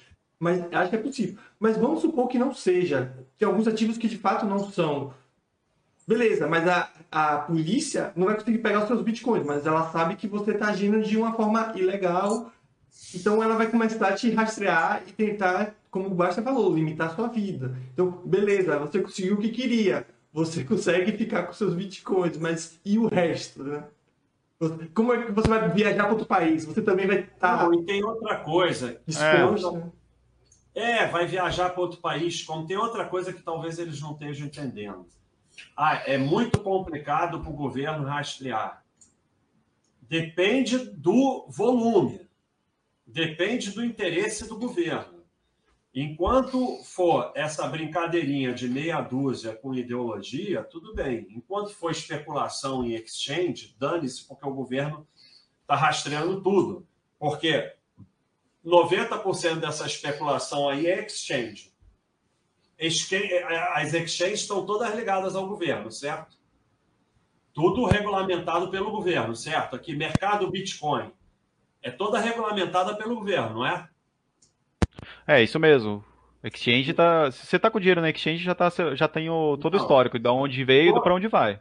Todas as transações que acontecem no mercado Bitcoin, na Binance, são regulamentadas pelo governo, não são? Hein, Se não é, se não é, tá, tá caminhando para ser. Então, E, e assim, algumas exchanges, né, as maiores já estão limitando. Se você não faz o cadastro completo com passaporte, RG e tudo mais, você não consegue mais sacar para banco. Então você vai sacar para objetivo onde? da exchange, é, é isso que a pessoa tomada por ideologia não entende. O objetivo da exchange não é que o Bitcoin domine o mundo, é, descentralizar contra o governo. O objetivo da exchange é ganhar dinheiro em real, em dólar. Esse é o objetivo dela. Ela não tem nenhum desses objetivos ideológicos. Então, o que, que acontece? A maior parte das transações por Bitcoin são regulamentadas pelo governo. Essa é a realidade, que são nas exchanges. E talvez o governo não esteja muito interessado nesse pessoal que está trocando ali de wallet para wallet, não sei o quê, porque o volume é ridículo e o governo está interessado em volume ridículo. Igual eu falo para os histéricos lá do site, que a Receita não está interessada nos teus 10 reais, nem nas tuas 3 BDRs. A Receita mesmo diz que ela valor irrisório para deixar para lá. Se isso se tornar uma coisa grande, o governo vai dar um jeito de se meter e de, e de fiscalizar. É a realidade, a não ser que vocês consigam realmente uma anarquia, um mundo descentralizado, que não tenha mais governo, porque senão ele vai dar um jeito de, de, de, de pegar, não tem jeito. Ah, os restaurantes no Jardim aceitam Bitcoin. A receita do restaurante é 1% por Bitcoin. Tudo bem. A receita do restaurante virou 80% por Bitcoin. O restaurante vai fazer o quê? Ele vai fazer caixa 2? Não, não dá mais para fazer, cara. Não tem mais como. Ele vai fazer o quê? O, o restaurante vai declarar para o governo que ele está fazendo só aquela receitinha. E aí os, os, os sócios vão tirar lucro como? E aí os sócios vão comprar coisa como? Não tem como, cara. É o que o Roya falou, não tem como. E assim, vocês ou vocês estão só brincando e fingindo, porque estão tomados por ideologia, ou vocês vão começar a complicar suas vidas, entrar para a clandestinidade, virar criminoso. Pode não ser criminoso, porque isso é uma questão. O revolucionário não é necessariamente um criminoso. É, é uma questão discutível. Mas, de qualquer jeito, o governo está lá para tentar matar ele. Pode ser que seja um governo ditatorial que esteja matando revolucionários e que o governo esteja totalmente errado, mas o fato no final é que você terminou morto ou preso. Então, sabe, é, é bem complicado. Sabe o que é então, engraçado, Baster? O, no exemplo aí do restaurante. Esse restaurante, provavelmente, se, a, se as receitas dele aumentarem muito em Bitcoin, provavelmente a primeira coisa que o governo vai fazer é querer saber o endereço dele na blockchain. O que, que ele vai fazer? Olhar todas as transações que tem lá. Então, assim, é, a maioria. Aí o pessoal vai argumentar, ah, mas tem a Lightning, tem opções de privacidade. Tem, realmente, mas a maioria não sabe nem usar o wallet, quanto mais ativar essas opções. Então, assim, vai ser fácil de ver tudo que o restaurante faz, então. E você vai lá para pagar no restaurante, você vai ter que usar um celular. Então, a menos que você tenha um sistema operacional diferente aí no seu celular, porque o Android, o iPhone, sistemas comerciais, você está sendo rastreado por diversas companhias o tempo todo. Então, vão saber que você foi lá naquele restaurante. Então, assim, é fácil, é fácil linkar a transação na blockchain com a pessoa. É muito fácil quando você, você tem acesso a todos, todos esses dados. Então, assim, para você fugir de governo, essas coisas, essas ideologias de fugir, é só com valor pequeno mesmo, porque quando for uma coisa relevante, você vai vai ser rastreado. E sabe o que eu acho? Pois é, aí, aí... Oi, fala. Não, não pode falar. É, é, é, é, o que eu estou falando. Vocês querem virar que nem, que nem os traficantes? A vida do traficante é uma desgraça. A média de sobrevida dos traficantes é 25 anos. Os caras têm é, carrão BMW que só usa na favela, porque não pode sair da favela com aquele carro. Então, assim, na, na, na série da, da, da, da, da televisão é legalzinho, mas na vida real não tem nada de legal. Tanto que muitos querem sair e não conseguem sair. Então, vocês estão querendo o quê? Ficar brincando com uma merrequinha de dinheiro? Tá bom, pode brincar à vontade. Agora, vai ter dinheiro de verdade com isso? Vai fazer como? Entendeu? Ele não vai comprar nada, vou viver. Não posso comprar um imóvel, é. só posso morar de aluguel. Não posso comprar um carro, só posso alugar carro. Não posso. Cara, para quê? Sabe? E outra coisa, outra coisa engraçada, aí falam que você tem que ter a wallet, a cold wallet lá para você não ser confiscado, né? Só que o pessoal esquece que, apesar do governo não conseguir confiscar, ele consegue confiscar todos os seus outros bens físicos. Consegue, inclusive, confiscar a sua liberdade de acessar essa wallet. Então, assim, não é confiscável, mas aí você vai viver uma vida de paranoia e fugindo de tudo, né? Não, e, e a outra coisa que eu falei, vamos voltar para os anos 80, que tinha que ter dólar em casa, escondido, trancado, ficar com medo de perder. Meu Deus, isso é para mim é voltar para o passado. Eu não tenho wallet por causa disso. Porra, eu já vivi essa merda de ter que ter dinheiro em casa escondido. Hoje em dia é uma beleza não ter que ter isso, agora nós vamos voltar para o passado. Então, lá já está tendo. Oi, fala. Então, e mais uma coisa, se você tiver o dinheiro em wallet, você também não consegue ir lá no restaurante comprar. Porque você vai ter que fazer um todo um sistema seguro para validar a transação e tudo mais. E provavelmente você não vai ficar andando por aí com essa wallet. Então aí perde um pouco o sentido, pelo menos no Bitcoin, de, de ser uma moeda, né? De comprar coisa no dia a dia. Já que vai Cara, ter que fazer tudo é mais isso. fácil o Google Pay, o Apple Pay, que você vai lá, bota o celular e paga, não é mais fácil viver assim, não? E sabe o que é mais engraçado disso tudo, basta, pelo menos do meu ponto de vista? É essa discussão no país onde é obrigado a ter as notas digitais no RG em outros documentos, né? No caso do RG, acho que no, na carteira de motorista também. Se você fala, por exemplo, com um americano, que a gente tem nossa digital na, na, nas nossas carteiras, ele acha um absurdo, né, de questão de privacidade, né? Porque nos Estados Unidos só pega digital de quem é preso, coisa do tipo, né? Então, é, é tipo uma discussão muito mais é, difícil do que, por exemplo, tirar as digitais que a gente tem no RG. Então, vejam como o sistema, principalmente no Brasil e no mundo como um todo, já não permite isso, né? Então, se você quiser mudar, você vai mudar só a aceitação da Bitcoin, você vai ter que mudar o sistema como um todo, né? Então, é algo bem... Não, né? pode acontecer, porque a gente não sabe prever o futuro. Não estou dizendo que não possa acontecer. No mundo atual, não acontece. Não é o que está acontecendo nesse momento. Agora, o futuro pode ser. A Serasca está perguntando: se for centralizado, o governo pode meter o dedo, é isso? É, basicamente. Mas se não for, também. Fala aí, Giovanni. É, se for centralizado numa empresa, o governo pode interferir nessa empresa. Né? Sempre vai ter uma maneira de interferir, direto ou indiretamente. Porque mesmo que o governo não consiga mexer diretamente nos seus fundos porque está em outra moeda, ele consegue limitar as operações da empresa, as liberdades dos indivíduos. Então, assim, sempre tem uma maneira de meter o bedelho né, nessas coisas grandes. É, o engraçado é que as pessoas. É, é... Não, vou falar isso não. Deixa eu criar uma grande polêmica aqui e tirar todos os restos do cabelo do pessoal que está agoniado com a nossa conversa.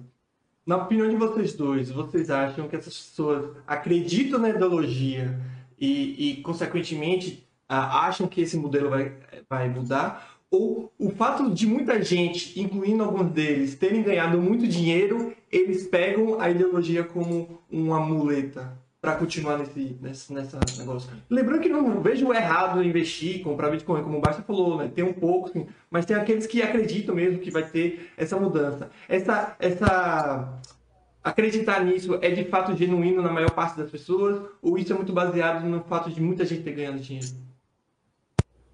É, o, com certeza a segunda opção, né? O que acontece, que eu vejo muito é o pessoal é, ser atraído pelo preço, né? Quando sobe, todo mundo ouve falar do Bitcoin, aparece em todos os lugares, notícia e tudo mais.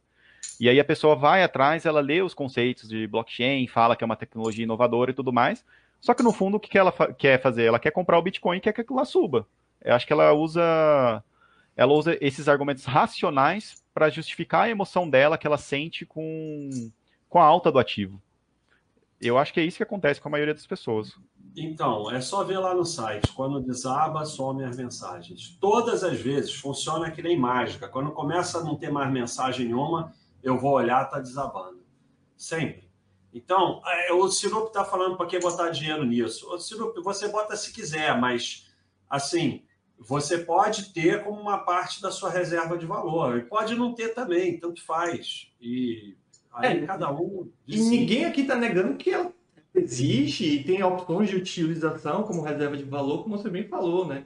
A, a, a gente acaba criticando bastante é justamente é, esse achismo de que é uma, está muito perto, vai mudar o mundo e que vai se tornar algo tão, tão frequente nas nossas vidas, né? Então, é, a gente quer trazer uma visão mais lúcida, né, pro é ativo. Por isso que a gente tem que falar bastante das características negativas, porque o, o, positivo você ouve em todo lugar, você ouve essas especulações que vai ser, mas a gente tem que enxergar o que ele é hoje, né? De uma maneira mais lúcida. O, o Rafa Pereira tá falando esse negócio que você não tá, né, se tá na exchange, não tá na sua conta, que você pode estar tá na hora. É, então, Ra, é, Rafa Ferreira, isso para mim faz parte da ideologia. É, eu entendo perfeitamente que se você tem na exchange, você não tem Bitcoin. Eu entendo perfeitamente isso.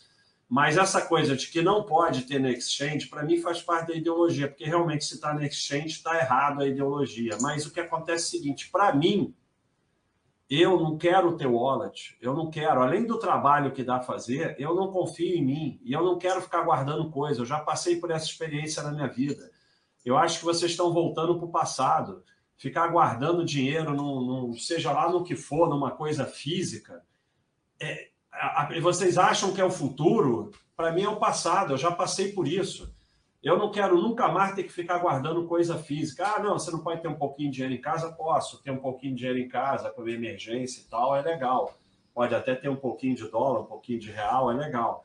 Mas eu não quero ter dinheiro substancial em, em, em casa. Eu já passei por isso. Para mim é para voltar no passado. Então, eu quero ter um pouco de reserva de valor em Bitcoin. Eu vou ter em três exchanges e pronto. Ah, se invadirem, se a exchange falir, tá bom. É, o governo já me levou dinheiro da caderneta de poupança, eu já tive ação de empresa que faliu. É, tudo pode acontecer, e daí? É mais uma diversificação. Vai mudar nada a minha vida. É, é um percentual da minha reserva de valor, não vai mudar nada a minha vida. E o que o Roya estava falando, eu vou te falar, Roya, tudo tem exceção. Mas eu estou no mercado há muito tempo e eu conheci alguns vencedores e uma tonelada de perdedores. Eu nunca vi alguém que ganhou muito defendendo nada. O cara não defende porra nenhuma, até porque ele nem quer saber que você ganhou. Então, esse negócio de ficar se emocionando com Bitcoin e você falar que é porque ganhou muito, não, é porque está na esperança que vai ganhar muito. Por isso que o cara defende. Se ele já ganhou muito, ele não precisa defender. As pessoas que estão se emocionando e defendendo é porque ou estão perdendo ou ganharam uma merreca e acham que vão ganhar muito. Então elas precisam defender. O cara que ganhou muito em trade, o cara que ganhou muito em buy and hold, o cara que ganhou muito com Bitcoin, ele está cagando se falam mal daquilo. Isso aí nunca, nunca foi diferente. Eu trabalhei lá dentro. O cara que ganhou mesmo, primeiro, para você saber que ele ganhou era uma dificuldade, porque ele não falava, ninguém falava, ele só dizia. É, uma das, das formas que eu vi os caras que ganhavam é que toda vez que você falava com ele, ele falava: Ih, mercado é muito difícil, tá muito ruim, é só ferro. E, e, não defendia nada, não tinha ideologia, religião, não sei o quê. Isso aí é de quem está na emoção, cara. Então, assim, é, eu, eu, eu, concordo com o que você falou, com o que o Giovanni respondeu. É o segundo grupo, mas não é o segundo grupo que ganhou muito. Acho é o segundo grupo que está na esperança que vai ganhar muito. É, e, e, e eu completaria a minha pergunta que um comentário que acho até melhor para essas pessoas aceitarem, porque a gente fala de especulação como uma forma negativa, e de fato em muitas situações é. Mas se essas pessoas aceitarem essa condição, acho que fica muito melhor para elas, né? Pô, em vez de ficar nessa de procurar motivos para a sardinice, digamos assim, ou, ou acreditar é, piamente nisso, é muito mais fácil falar, cara, eu estou aqui para tentar ver se sobe de novo, se sobe ainda mais, que eu ganho muito dinheiro, porque quando você tem essa noção de que você realmente está fazendo e não fica criando desculpinha, você fala, pô, não vou colocar muito dinheiro, não vou arriscar, tal, tal, tal, né? Melhor do que fingir que, ah, não, a, a, a ideologia por trás é totalmente é, perfeita, blá, blá, blá, blá, blá. Não sei, pode estar errado. Então, então falando... Exatamente. Oi, fala, Giovanni. Não, o que o Roy falou é muito importante, assim quando você não, não olha o ativo, qualquer ativo, tá? Não pode ser Bitcoin, FIA, ação, qualquer coisa que seja. Quando você tira essa, esse romance do ativo, que ele é o melhor do mundo, que ele não tem defeito, você abre a você abre o raciocínio para não apostar todas as suas fichas dele, né? Porque senão você fica achando que ele vai revolucionar o mundo, pode ser que revolucione ou não. Mas aí pelo menos você não coloca uma casa lá no ativo. Você coloca um percentual pequeno, se der certo, deu se não der certo, você também não perdeu sua vida por causa disso. E estão falando, estão falando, eu concordo, que as coisas mudam. A gente tinha dificuldade de comprar coisa na internet, hoje em dia todo mundo compra coisa na internet. Pode ser que isso aconteça com Bitcoin, pode ser. Mas eu estou falando do momento, não estou falando no futuro.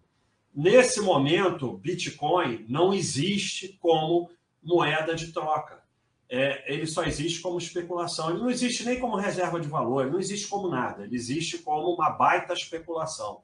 Nesse momento, é, quando eu falo não existe, não quer dizer zero.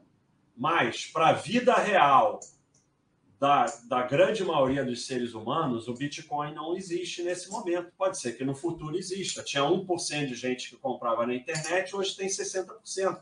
Pode ser que mude. Mas nós estamos falando de hoje, não estamos falando do futuro. Não foi dado ao ser humano o poder de prever o futuro. Quem ia falar aí? Não, é, é, eu ia falar exatamente isso, né? Que, que uma esperança muito grande. Então, como o Giovanni falou, se você aceita pô, tem muitos defeitos, não é algo real, como o Basta falou, né? Não existe essas possibilidades. Você começa a falar, cara, vou botar um dinheirinho aqui para ganhar dinheiro, caso suba, caso você queira. Então você consegue ter um controle maior dessa sua atitude, não essa romantização, né? Porque eu, eu fico me colocando na posição, eu gosto de fazer esse tipo de análise, me colocar na posição. Eu, por exemplo, eu utilizava Bitcoin para fazer as transferências na Drive Wealth, para uh, comprar ações no exterior. Quando eu fazia isso, era mil, do... mil reais. Não era nem mil dólares com Bitcoin, era mil reais. Tanto que os centavos que eu deixei lá viraram alguns milhares de reais, né? Então eu fico imaginando se eu tivesse um, valor grande e tudo mais, obviamente eu estaria milionário, se não bilionário hoje em dia. Como é que uma pessoa que ganhou milhões, até bilhões, consegue virar e falar, não, esse ativo realmente foi algo só especulação? Então, tem que ter um, um, uma, uma capacidade muito boa de analisar a situação real, né? E acho que isso que as pessoas deviam ter, né? Mas, mas ninguém ganhou isso. Você diz assim, ah, sim, sim. se eu tivesse botado sei lá o que, tinha virado milionário. Não tinha, você tinha saído há muito tempo. Com certeza, com certeza. É muito fácil agora, só que a porra é o seguinte virou um milhão. Aí virou 100 mil. Porra, e agora? Ah, vai virar um milhão de novo? E se virar um milhão de novo, o caceta que você não sai. Não tem, cara. A quantidade de ser humano que bota. É, é, o burrão tinha até um, um negócio é, ganhar muito só só viajando, que ele comprou umas opções a seco achou que tinha vendido, não vendeu, foi viajar, quando voltou tinha ganho os cacetas. Se ele tivesse aqui, ele não tinha ganho. Então, a quantidade de ser humano que tem a capacidade de botar 10 mil num troço e aquilo virar um milhão e ele levar até um milhão, não é 0,1% dos seres humanos. A maioria saiu pelo caminho, como dois e dois são quatro, principalmente porque é um negócio, não é um negócio que anda em linha reta, não é renda fixa. Então, assim, é, é, muito fácil falado depois, na prática. É, e, e, o Rafa Ferreira está falando, acho que provavelmente o meio mais fácil das pessoas terem vai ser indiretamente, igual a BDR da XP, a Visa, por exemplo, já está de olho na rede Ethereum para assegurar algumas de suas transações. Sim, a, a, maioria das pessoas, elas não tem nem, porque eu falei, ah, a maioria está no mercado Bitcoin, na Binance, não, a maioria não está nem nisso. A maioria está se metendo em, em é, fundo e golpe. A maioria não está nem nisso, porque a maioria está é nesses golpes que não sei o que de Bitcoin. Não, não é culpa do Bitcoin o golpe, não. É que a moda agora é Bitcoin. Já deu golpe com boi gordo, com não sei o que. Então, é, daqui a pouco é ETF de Bitcoin, não sei o que. A maioria é isso mesmo. E aí vai dar descentralizado, ETF de Bitcoin. Então, já é, né? Já tem, né? Já. Já tem, eu recebo spam do Itaú toda hora disso daí. Então, pronto. Então, é, é, é, olha só, você vê o nível de coisa, porque as pessoas querem me convencer que é muito fácil. Então, ó, é muito fácil, você que é burro. Então, assim, fala isso para todo mundo. É muito fácil, você que é burro. Então, 90% das pessoas são burras, é muito fácil. 95%. Então, é, é, assim, você vê que é um raciocínio maluco, porque o, cara está nervoso porque é muito fácil, eu que sou burro. Então, como é que você vai espalhar uma coisa que é muito fácil, mas 95% das pessoas acham difíceis? Ah, é porque elas são burras. Dá na mesma, não vai espalhar do mesmo jeito. Então, é muito fácil para você, mas para 95% dos burros não é muito fácil. E querendo ou não, não, são os burros que movem o mundo, né, digamos assim. Pois é, então não adianta você é, é, é, ficar nessa nervosinho, que é muito fácil, que eu que sou burro, outro que é burro, porque o que, que acontece? As pessoas vão continuar burras. Ó, o Real Salame está perguntando, Giovanni, mas teria como penhorar, Giovanni? Não, não sei sobre o que é isso aí. As perguntas estão muito doidas, cara. Acho que ele está falando daquela questão do governo, confiscar, penhorar. Aí é que eu falei, não tem como penhorar sua carteira se não tiver acesso a, a, a, a sua CID lá, secreta, né? Mas tem como penhorar outras coisas, qualquer outra coisa que você tiver, que não seja criptomoeda. E como... Até você mesmo. É, e, e começar também a fiscalizar você. você. né? Fiscalizar você. Beleza, não te prende, mas fiscaliza você. Aí no momento que você tentar trocar essa Bitcoin por alguma coisa, aí a Receita vai lá e pega. Né? E isso é, é, é o que eu, a gente está falando desde o começo. Enquanto você estiver brincando de pagar um restaurante em Bitcoin, porque você acha divertido, não vai acontecer nada.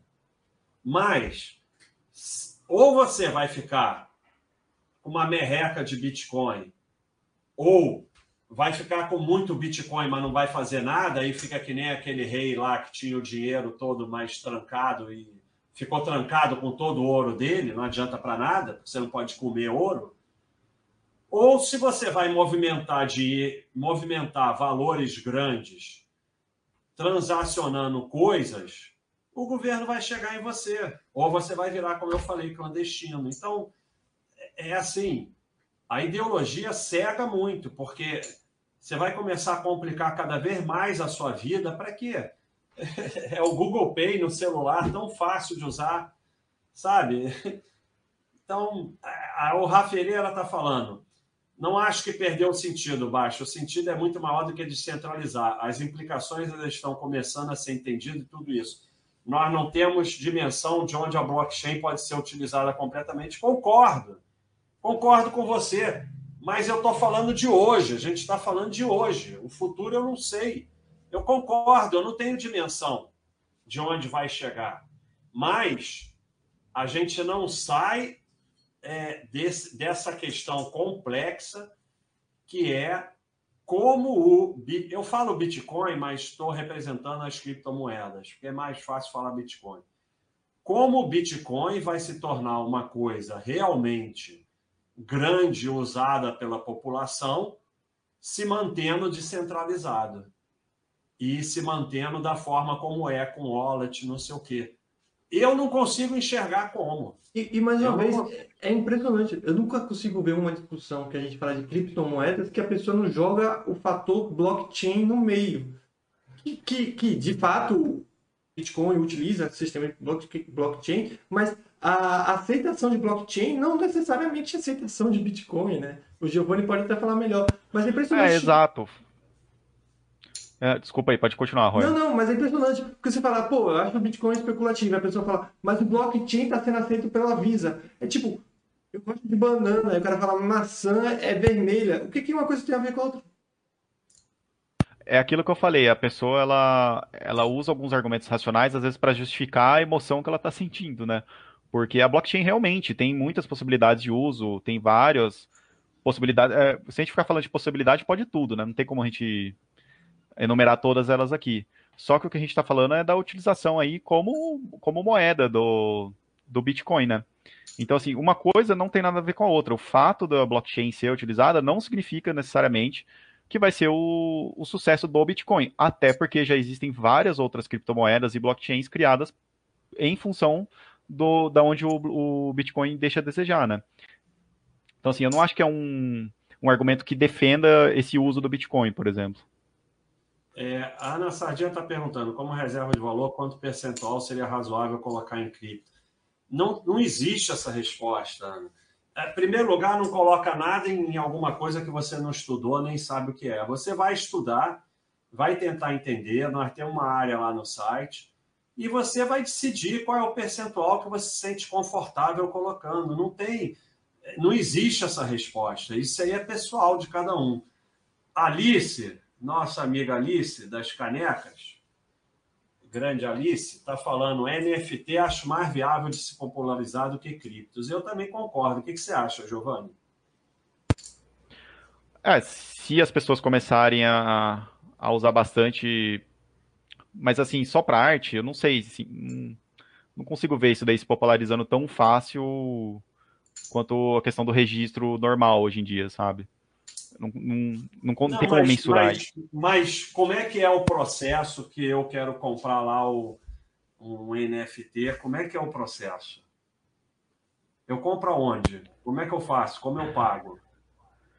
Então, boa pergunta. Esse daí eu ainda não sei, para te, te falar a verdade. Mas eu acredito que você tem que pagar alguém para programar. Isso. Provavelmente o NFT do Flamengo, você vai lá com o teu cartão de crédito isso, e compra. Né? Isso. Não, é engraçado, né? Porque não tem nada de ideologia aí, né? Porque você paga em, em reais mesmo e você recebe. Mas deve ser que nem comprar Bitcoin Exchange, porque você paga em valor de reais e você recebe um código que significa Mas que... é Exchange que vende o NFT? Não, não, não. Eu tô falando que é similar, porque o que acontece no Exchange? Você coloca seu dinheiro, faz um TED, você transforma valor em reais em um código. Aquele código significa o quê? O Bitcoin, perfeito?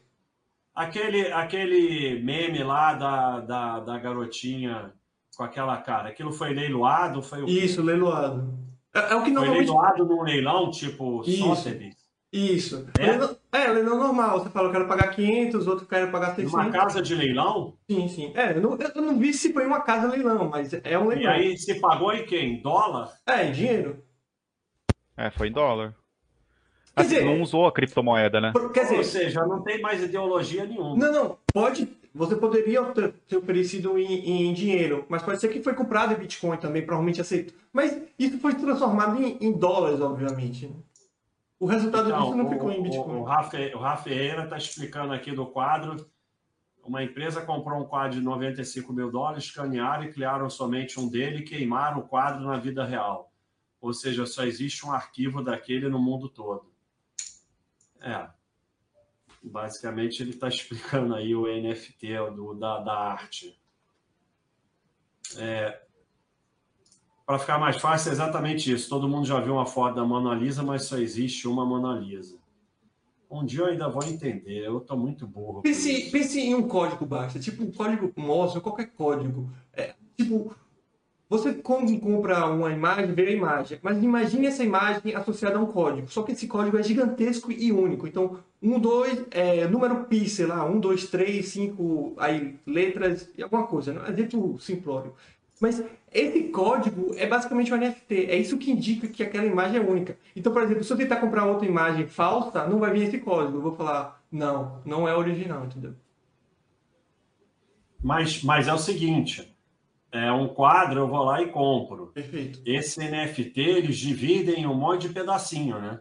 Sim ou não, né? É, é, esse de dividir eu nunca ouvi falar, mas pode ser que divida, mas um quadro você pode dividir.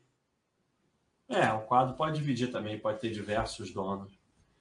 É, imagina que, por exemplo, você bote em votação que vai acabar com o Baixa System. Se a maioria das pessoas que tem o token da Baixa votar que sim, então o Baixa System sai do ar. Mas se a maioria votar que não, então é não. Porra, legal, vou fazer isso.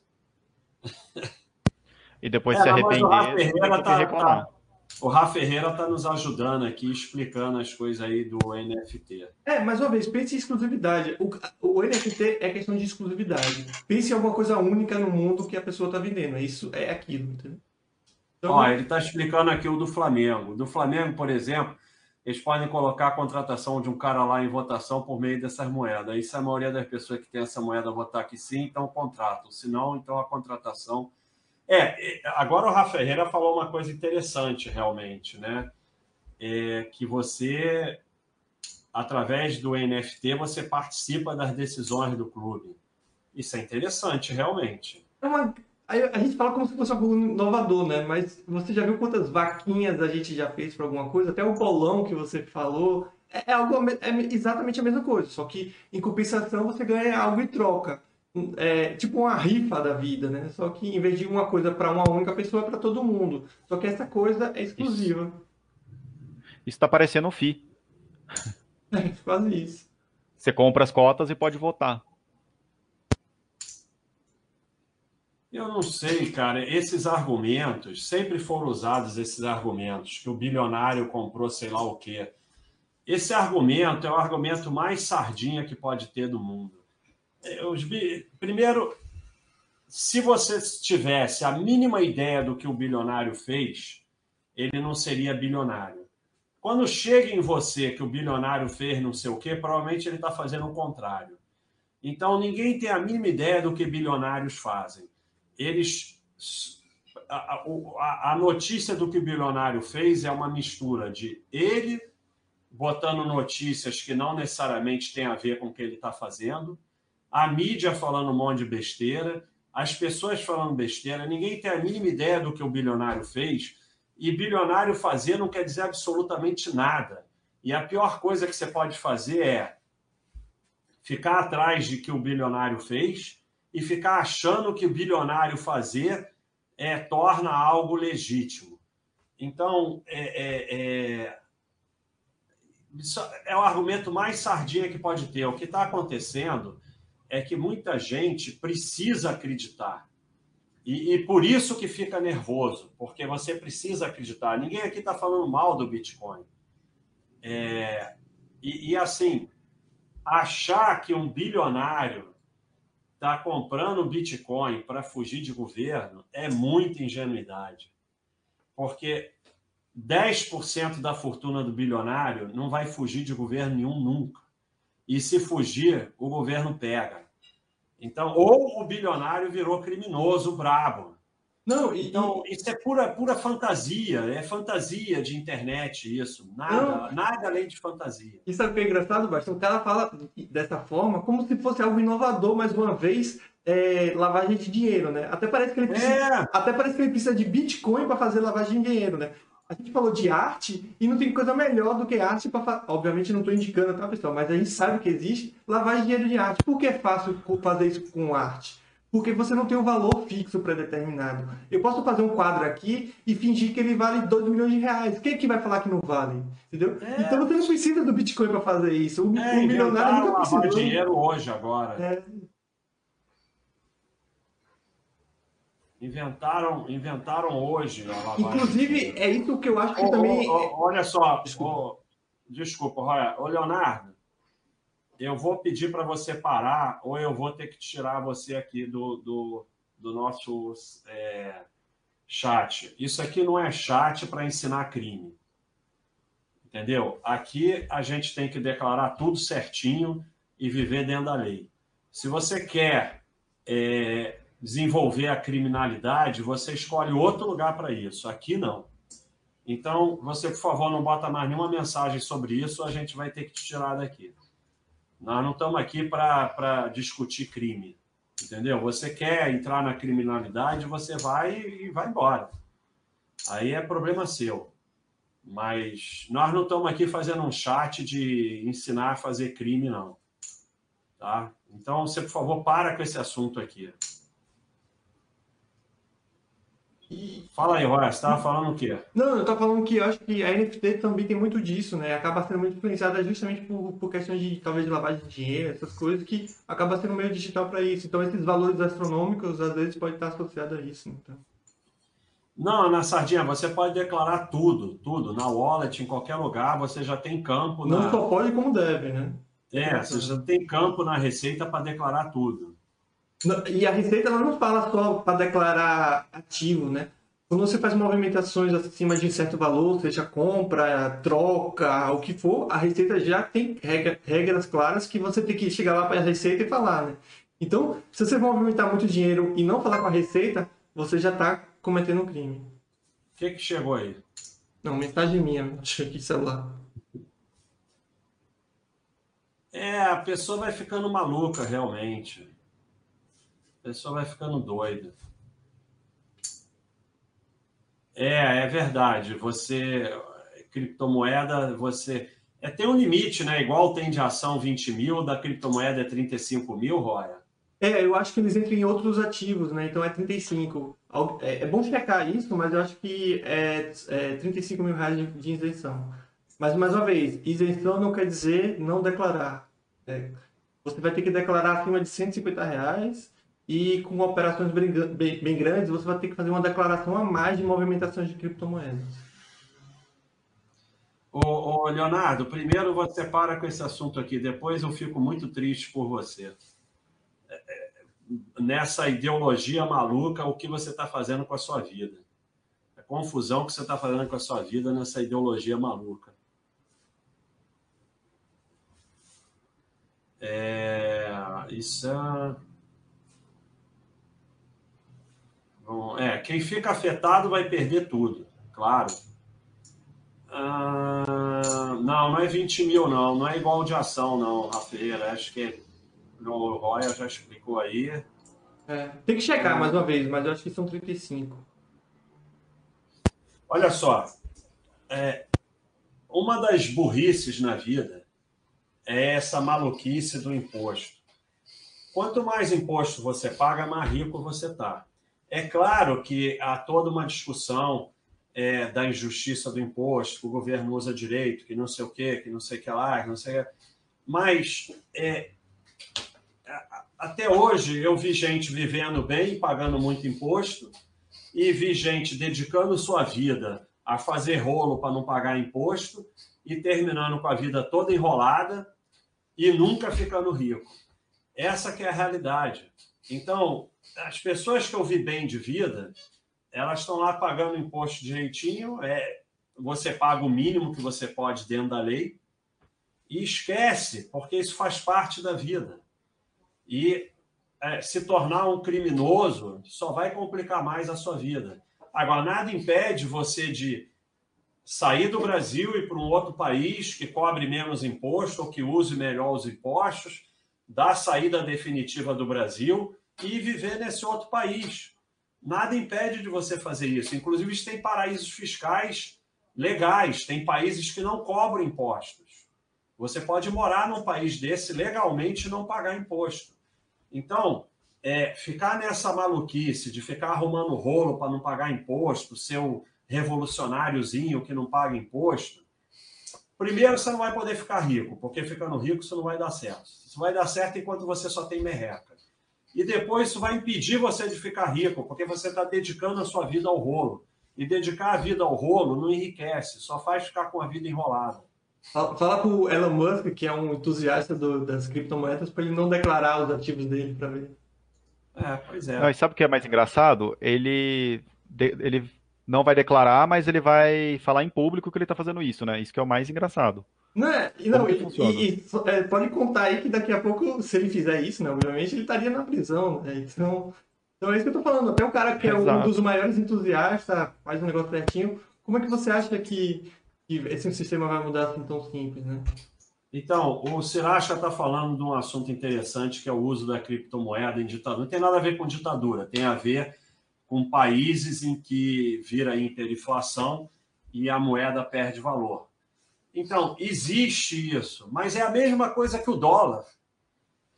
Na Venezuela, quem tinha criptomoeda pode ter saído bem. E quem tinha dólar também é a mesma coisa, não faz a menor diferença, é reserva de valor. Quem tinha ouro, quem tinha euro.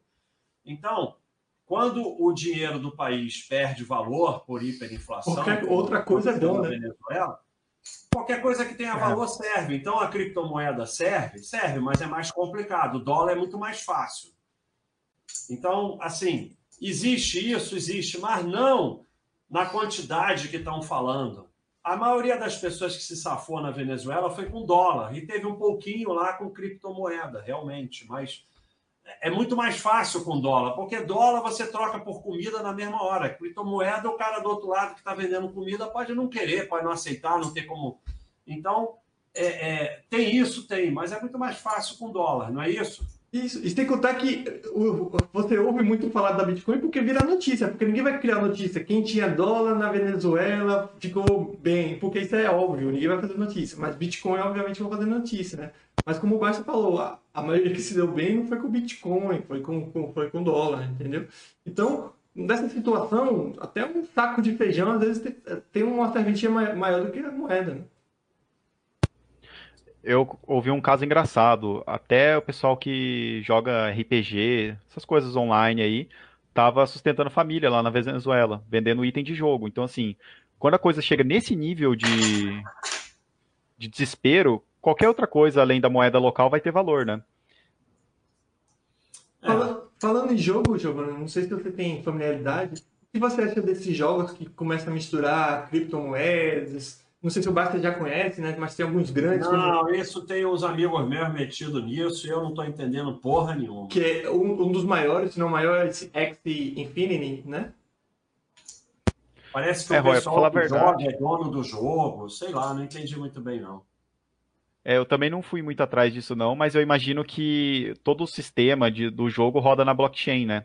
Então aí você tem um, um registro mais confiável do, dos itens do jogo. É assim que eu imagino. Eu não, não fui atrás ainda para estudar isso daí, porque é um nível de abstração muito grande já para mim. É, não, e, e, pelo que eu sei, né, eu procurei um pouquinho mais, mas o, tudo é negociado também em criptomoedas. Por exemplo, no X Infinity, se eu não estiver enganado, é Ethereum, né? Então, para você jogar, você tem que colocar dinheiro. Então, eu quero comprar um tipo um Pokémon da vida. Então, eu quero comprar meu personagem e meus Pokémons. Aí eu gasto 10 mil reais em, em, nos, nos Pokémons, né?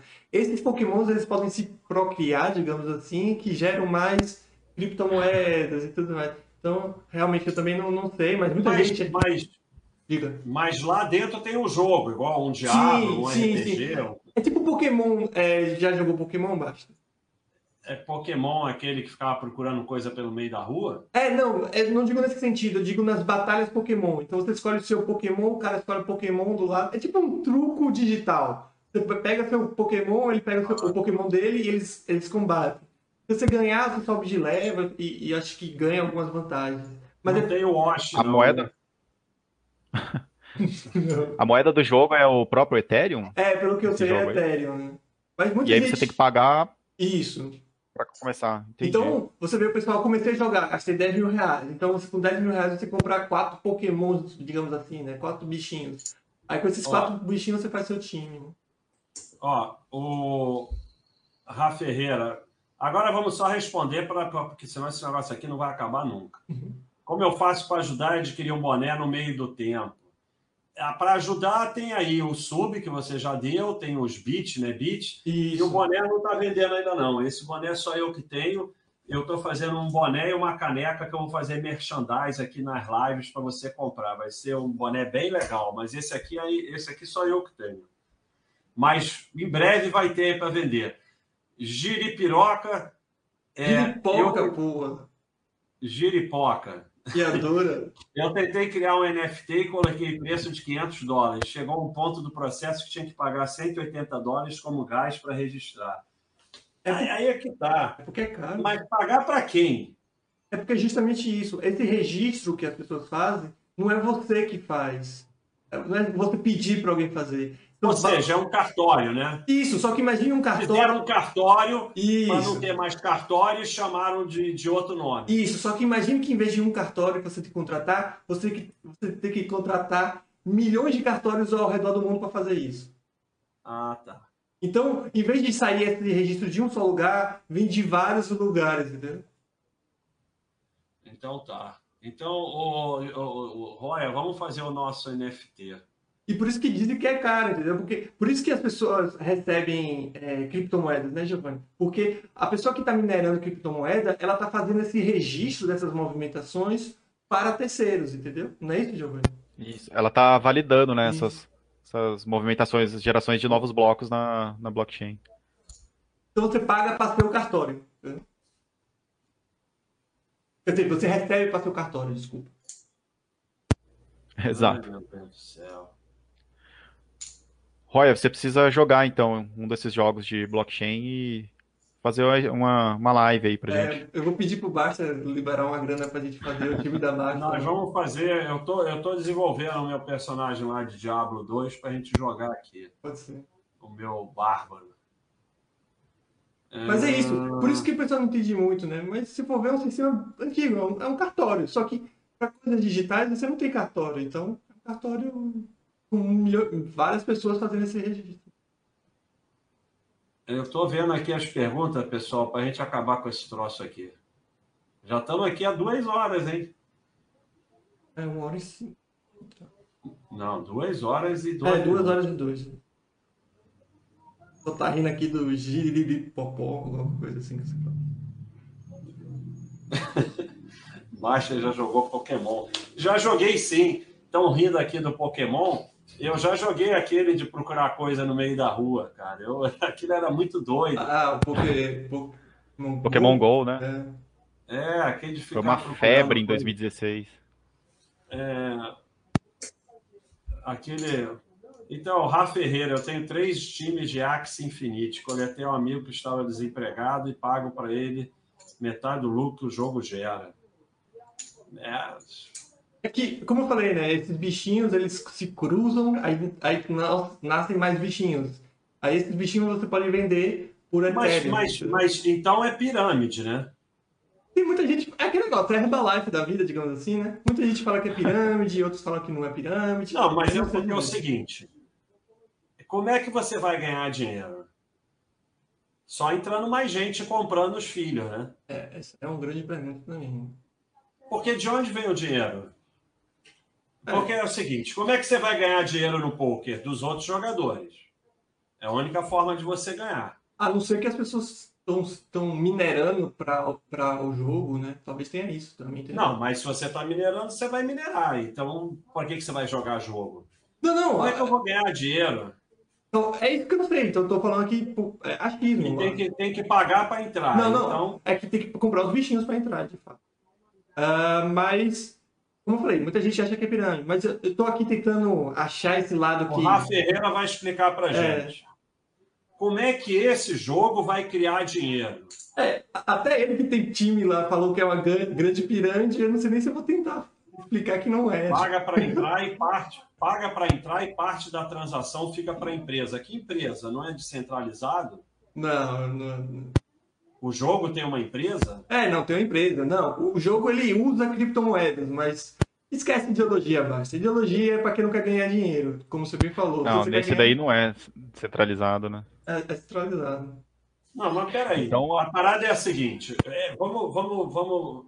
Como eu falei, no poker você senta na mesa de cash game, o- a, a banca fica com parte do dinheiro é, e você só pode ganhar dinheiro dos outros jogadores. Não tem nenhum outro jeito de ganhar dinheiro. Hum. Nesse jogo, você ganha dinheiro dos outros jogadores ou ganha dinheiro de quem treta? O cara tá ganhando dinheiro, botou o amigo dele que está desempregado para ficar lá ganhando dinheiro. Ah, é minerando? Minerando você fica minerando em casa. Não precisa entrar no jogo para minerar, você faz uma estação mineradora. Como é que eu ganho dinheiro? Eu ganho dinheiro. De onde vem o dinheiro? Dinheiro não se reproduz. Tem que vir dinheiro para eu ganhar dinheiro. Ou eu ganho dinheiro dos outros jogadores, ou eu ganho dinheiro de quem entra. Alguma coisa tá, tá errada. De algum, Rafa Ferreira, explica aí. É, o pessoal tá Não, falando. não, você, o pessoal dá um monte de resposta, mas não adianta dar resposta mágica. Eu entrei no jogo e estou ganhando dinheiro. Vamos supor que eu estou ganhando, porque eu acho que a maioria está perdendo, sempre. Não tem esse negócio que todo mundo está ganhando. Eu entrei no jogo e estou ganhando dinheiro. Esse dinheiro tem que vir de algum lugar, cara. Para começar a jogar, você tem que comprar itens para minerar no jogo e vende para as pessoas que estão entrando. Isso é a definição de pirâmide. Existem vários jogos, por exemplo, que as pessoas pagam para jogar mensalidade. A intenção é que agora não seja 100% da grana para a empresa. O dinheiro hoje só vem de pessoas que entram no jogo. Mais uma definição de pirâmide. Botou até co- cosméticos. Então, por enquanto, vocês só estão explicando pirâmide. Ganha dos outros, porque quando entra mais gente, vai ficando mais caro os itens comercializados. Definição de pirâmide.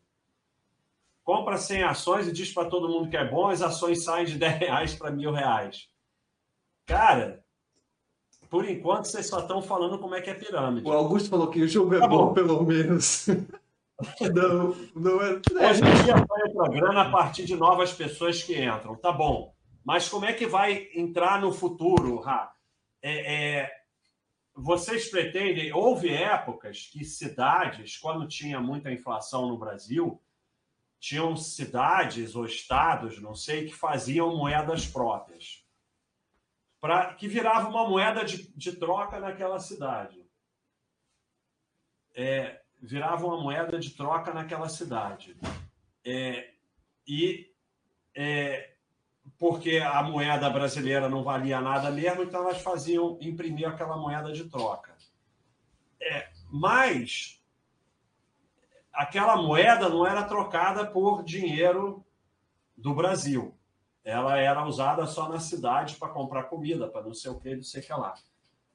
E- Então, em última instância, o dinheiro é dólar, é real, ou é o dinheiro do jogo que vai virar um dinheiro que vocês vão fazer alguma coisa com esse dinheiro fora do jogo?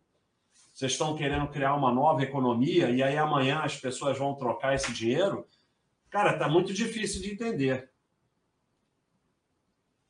Vamos ver o que, é que eles falam. Não, não é igual a ação. Você está completamente enganado. A ação É. ela representa um percentual de uma empresa numa economia real. E, e se ninguém mais comprar, vai continuar aquele preço lá. É, e se ninguém mais comprar aquela ação, se ela ficar sem liquidez nenhuma, a- o preço da tua cota vai continuar refletindo o valor da empresa. Então, não é igual a ação. Não é igual a ação mesmo. É, O dinheiro está vindo da demanda que paga para entrar, pirâmide. Se perder o interesse, acaba, pirâmide. O, jo... o jogo é uma bosta, já falaram aí.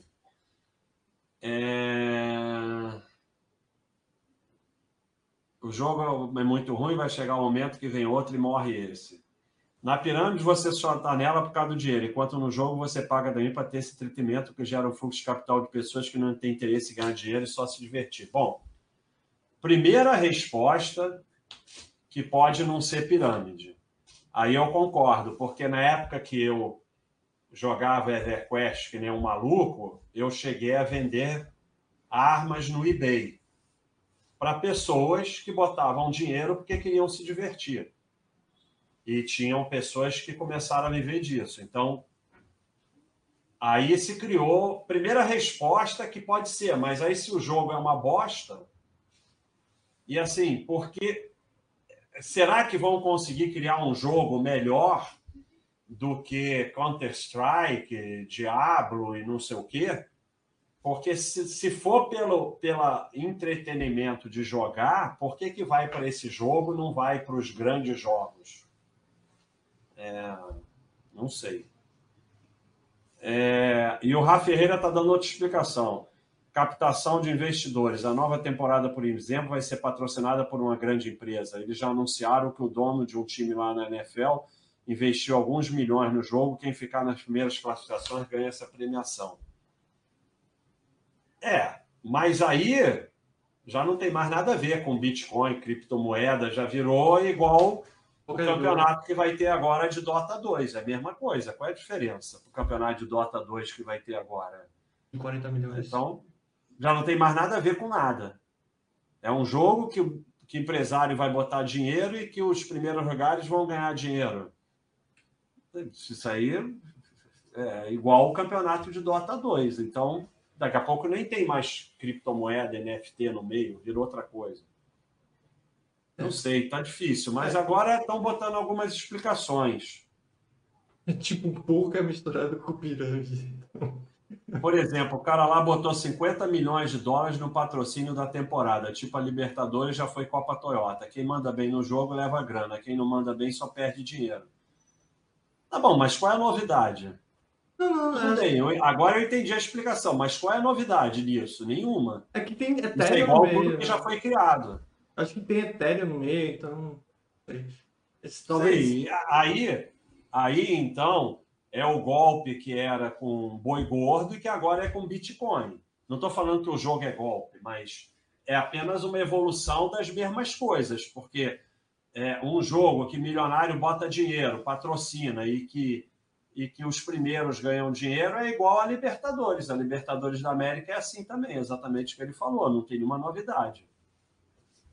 É, eu acho que a, a novidade é que tem Ethereum no meio, então talvez eles peguem esse dinheiro que é dado e transformem em Ethereum. Então. Aí as pessoas ganham com a oscilação do Ethereum. Isso. É, o que pode ter acontecido é como o Ethereum subiu, o pessoal que jogava antigamente deve ter tido um ganho, né? É. E aí o pessoal que tá entrando pra jogar agora espera que isso aconteça.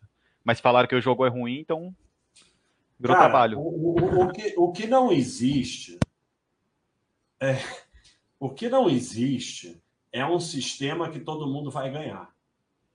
Aí não existe essa mágica. Aí vocês querem um negócio que é, como é que dizem, não é inflacionário e todo mundo vai ganhar. Isso não existe. A maioria vai ter que perder.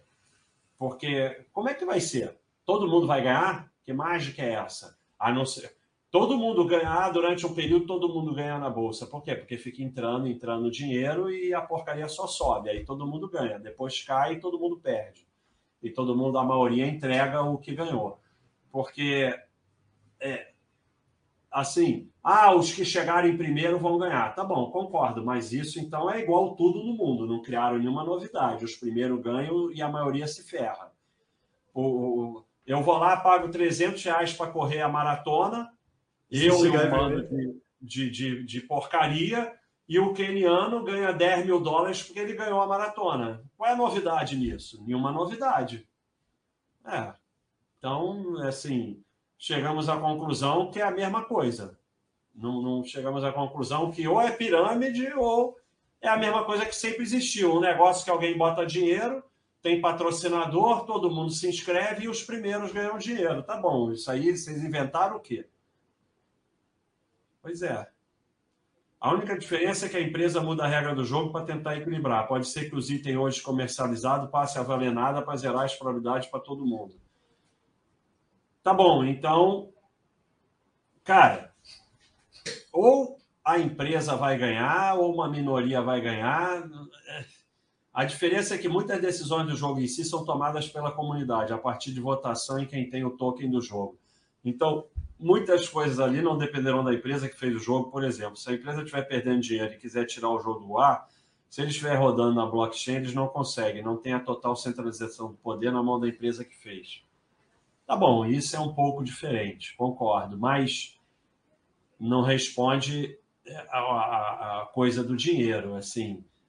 É, começa todo mundo a entrar num negócio que vai dar dinheiro para todo mundo. Eu, eu só vi terminar em ferro até hoje. E não sei, assim. Sei lá, cara, eu não sei. Não sei como é que pode ser diferente, porque, cara, é, é, é, é, o que, que vai fazer? Todo mundo vai ganhar? Como é que vai ser? Sei lá. Então acho que a gente pode encerrar, né? Porque esse assunto está muito confuso. É, vamos sair daqui para criar nosso time no X Infinity. A única certeza é que a empresa sempre ganha, comentaram aí. É, o Blizzard com o mercado com grana real no Diablo 3. E a Blizzard ganhou um dinheirão. Baixa não tira o sonho do pessoal. Claro que vai todo mundo dar a grande tacada. É isso aí, eu acho. É. Ah... É, cara, eu acho que a maioria das pessoas está sempre tentando achar alguma forma de ganhar sem trabalhar, mas a verdade é que no final das contas a gente está aqui às 10 e 18 da noite trabalhando, né? Essa é a realidade. É, quando a gente podia estar tá jogando. Quando a gente podia estar tá jogando, exatamente. E é, podia estar tá jogando e estamos aqui trabalhando, né? Podia das 10 e 18 da noite. Ou ter então, comprado criptomoedas. É, até hoje o que a gente ganha dinheiro mesmo é trabalhando.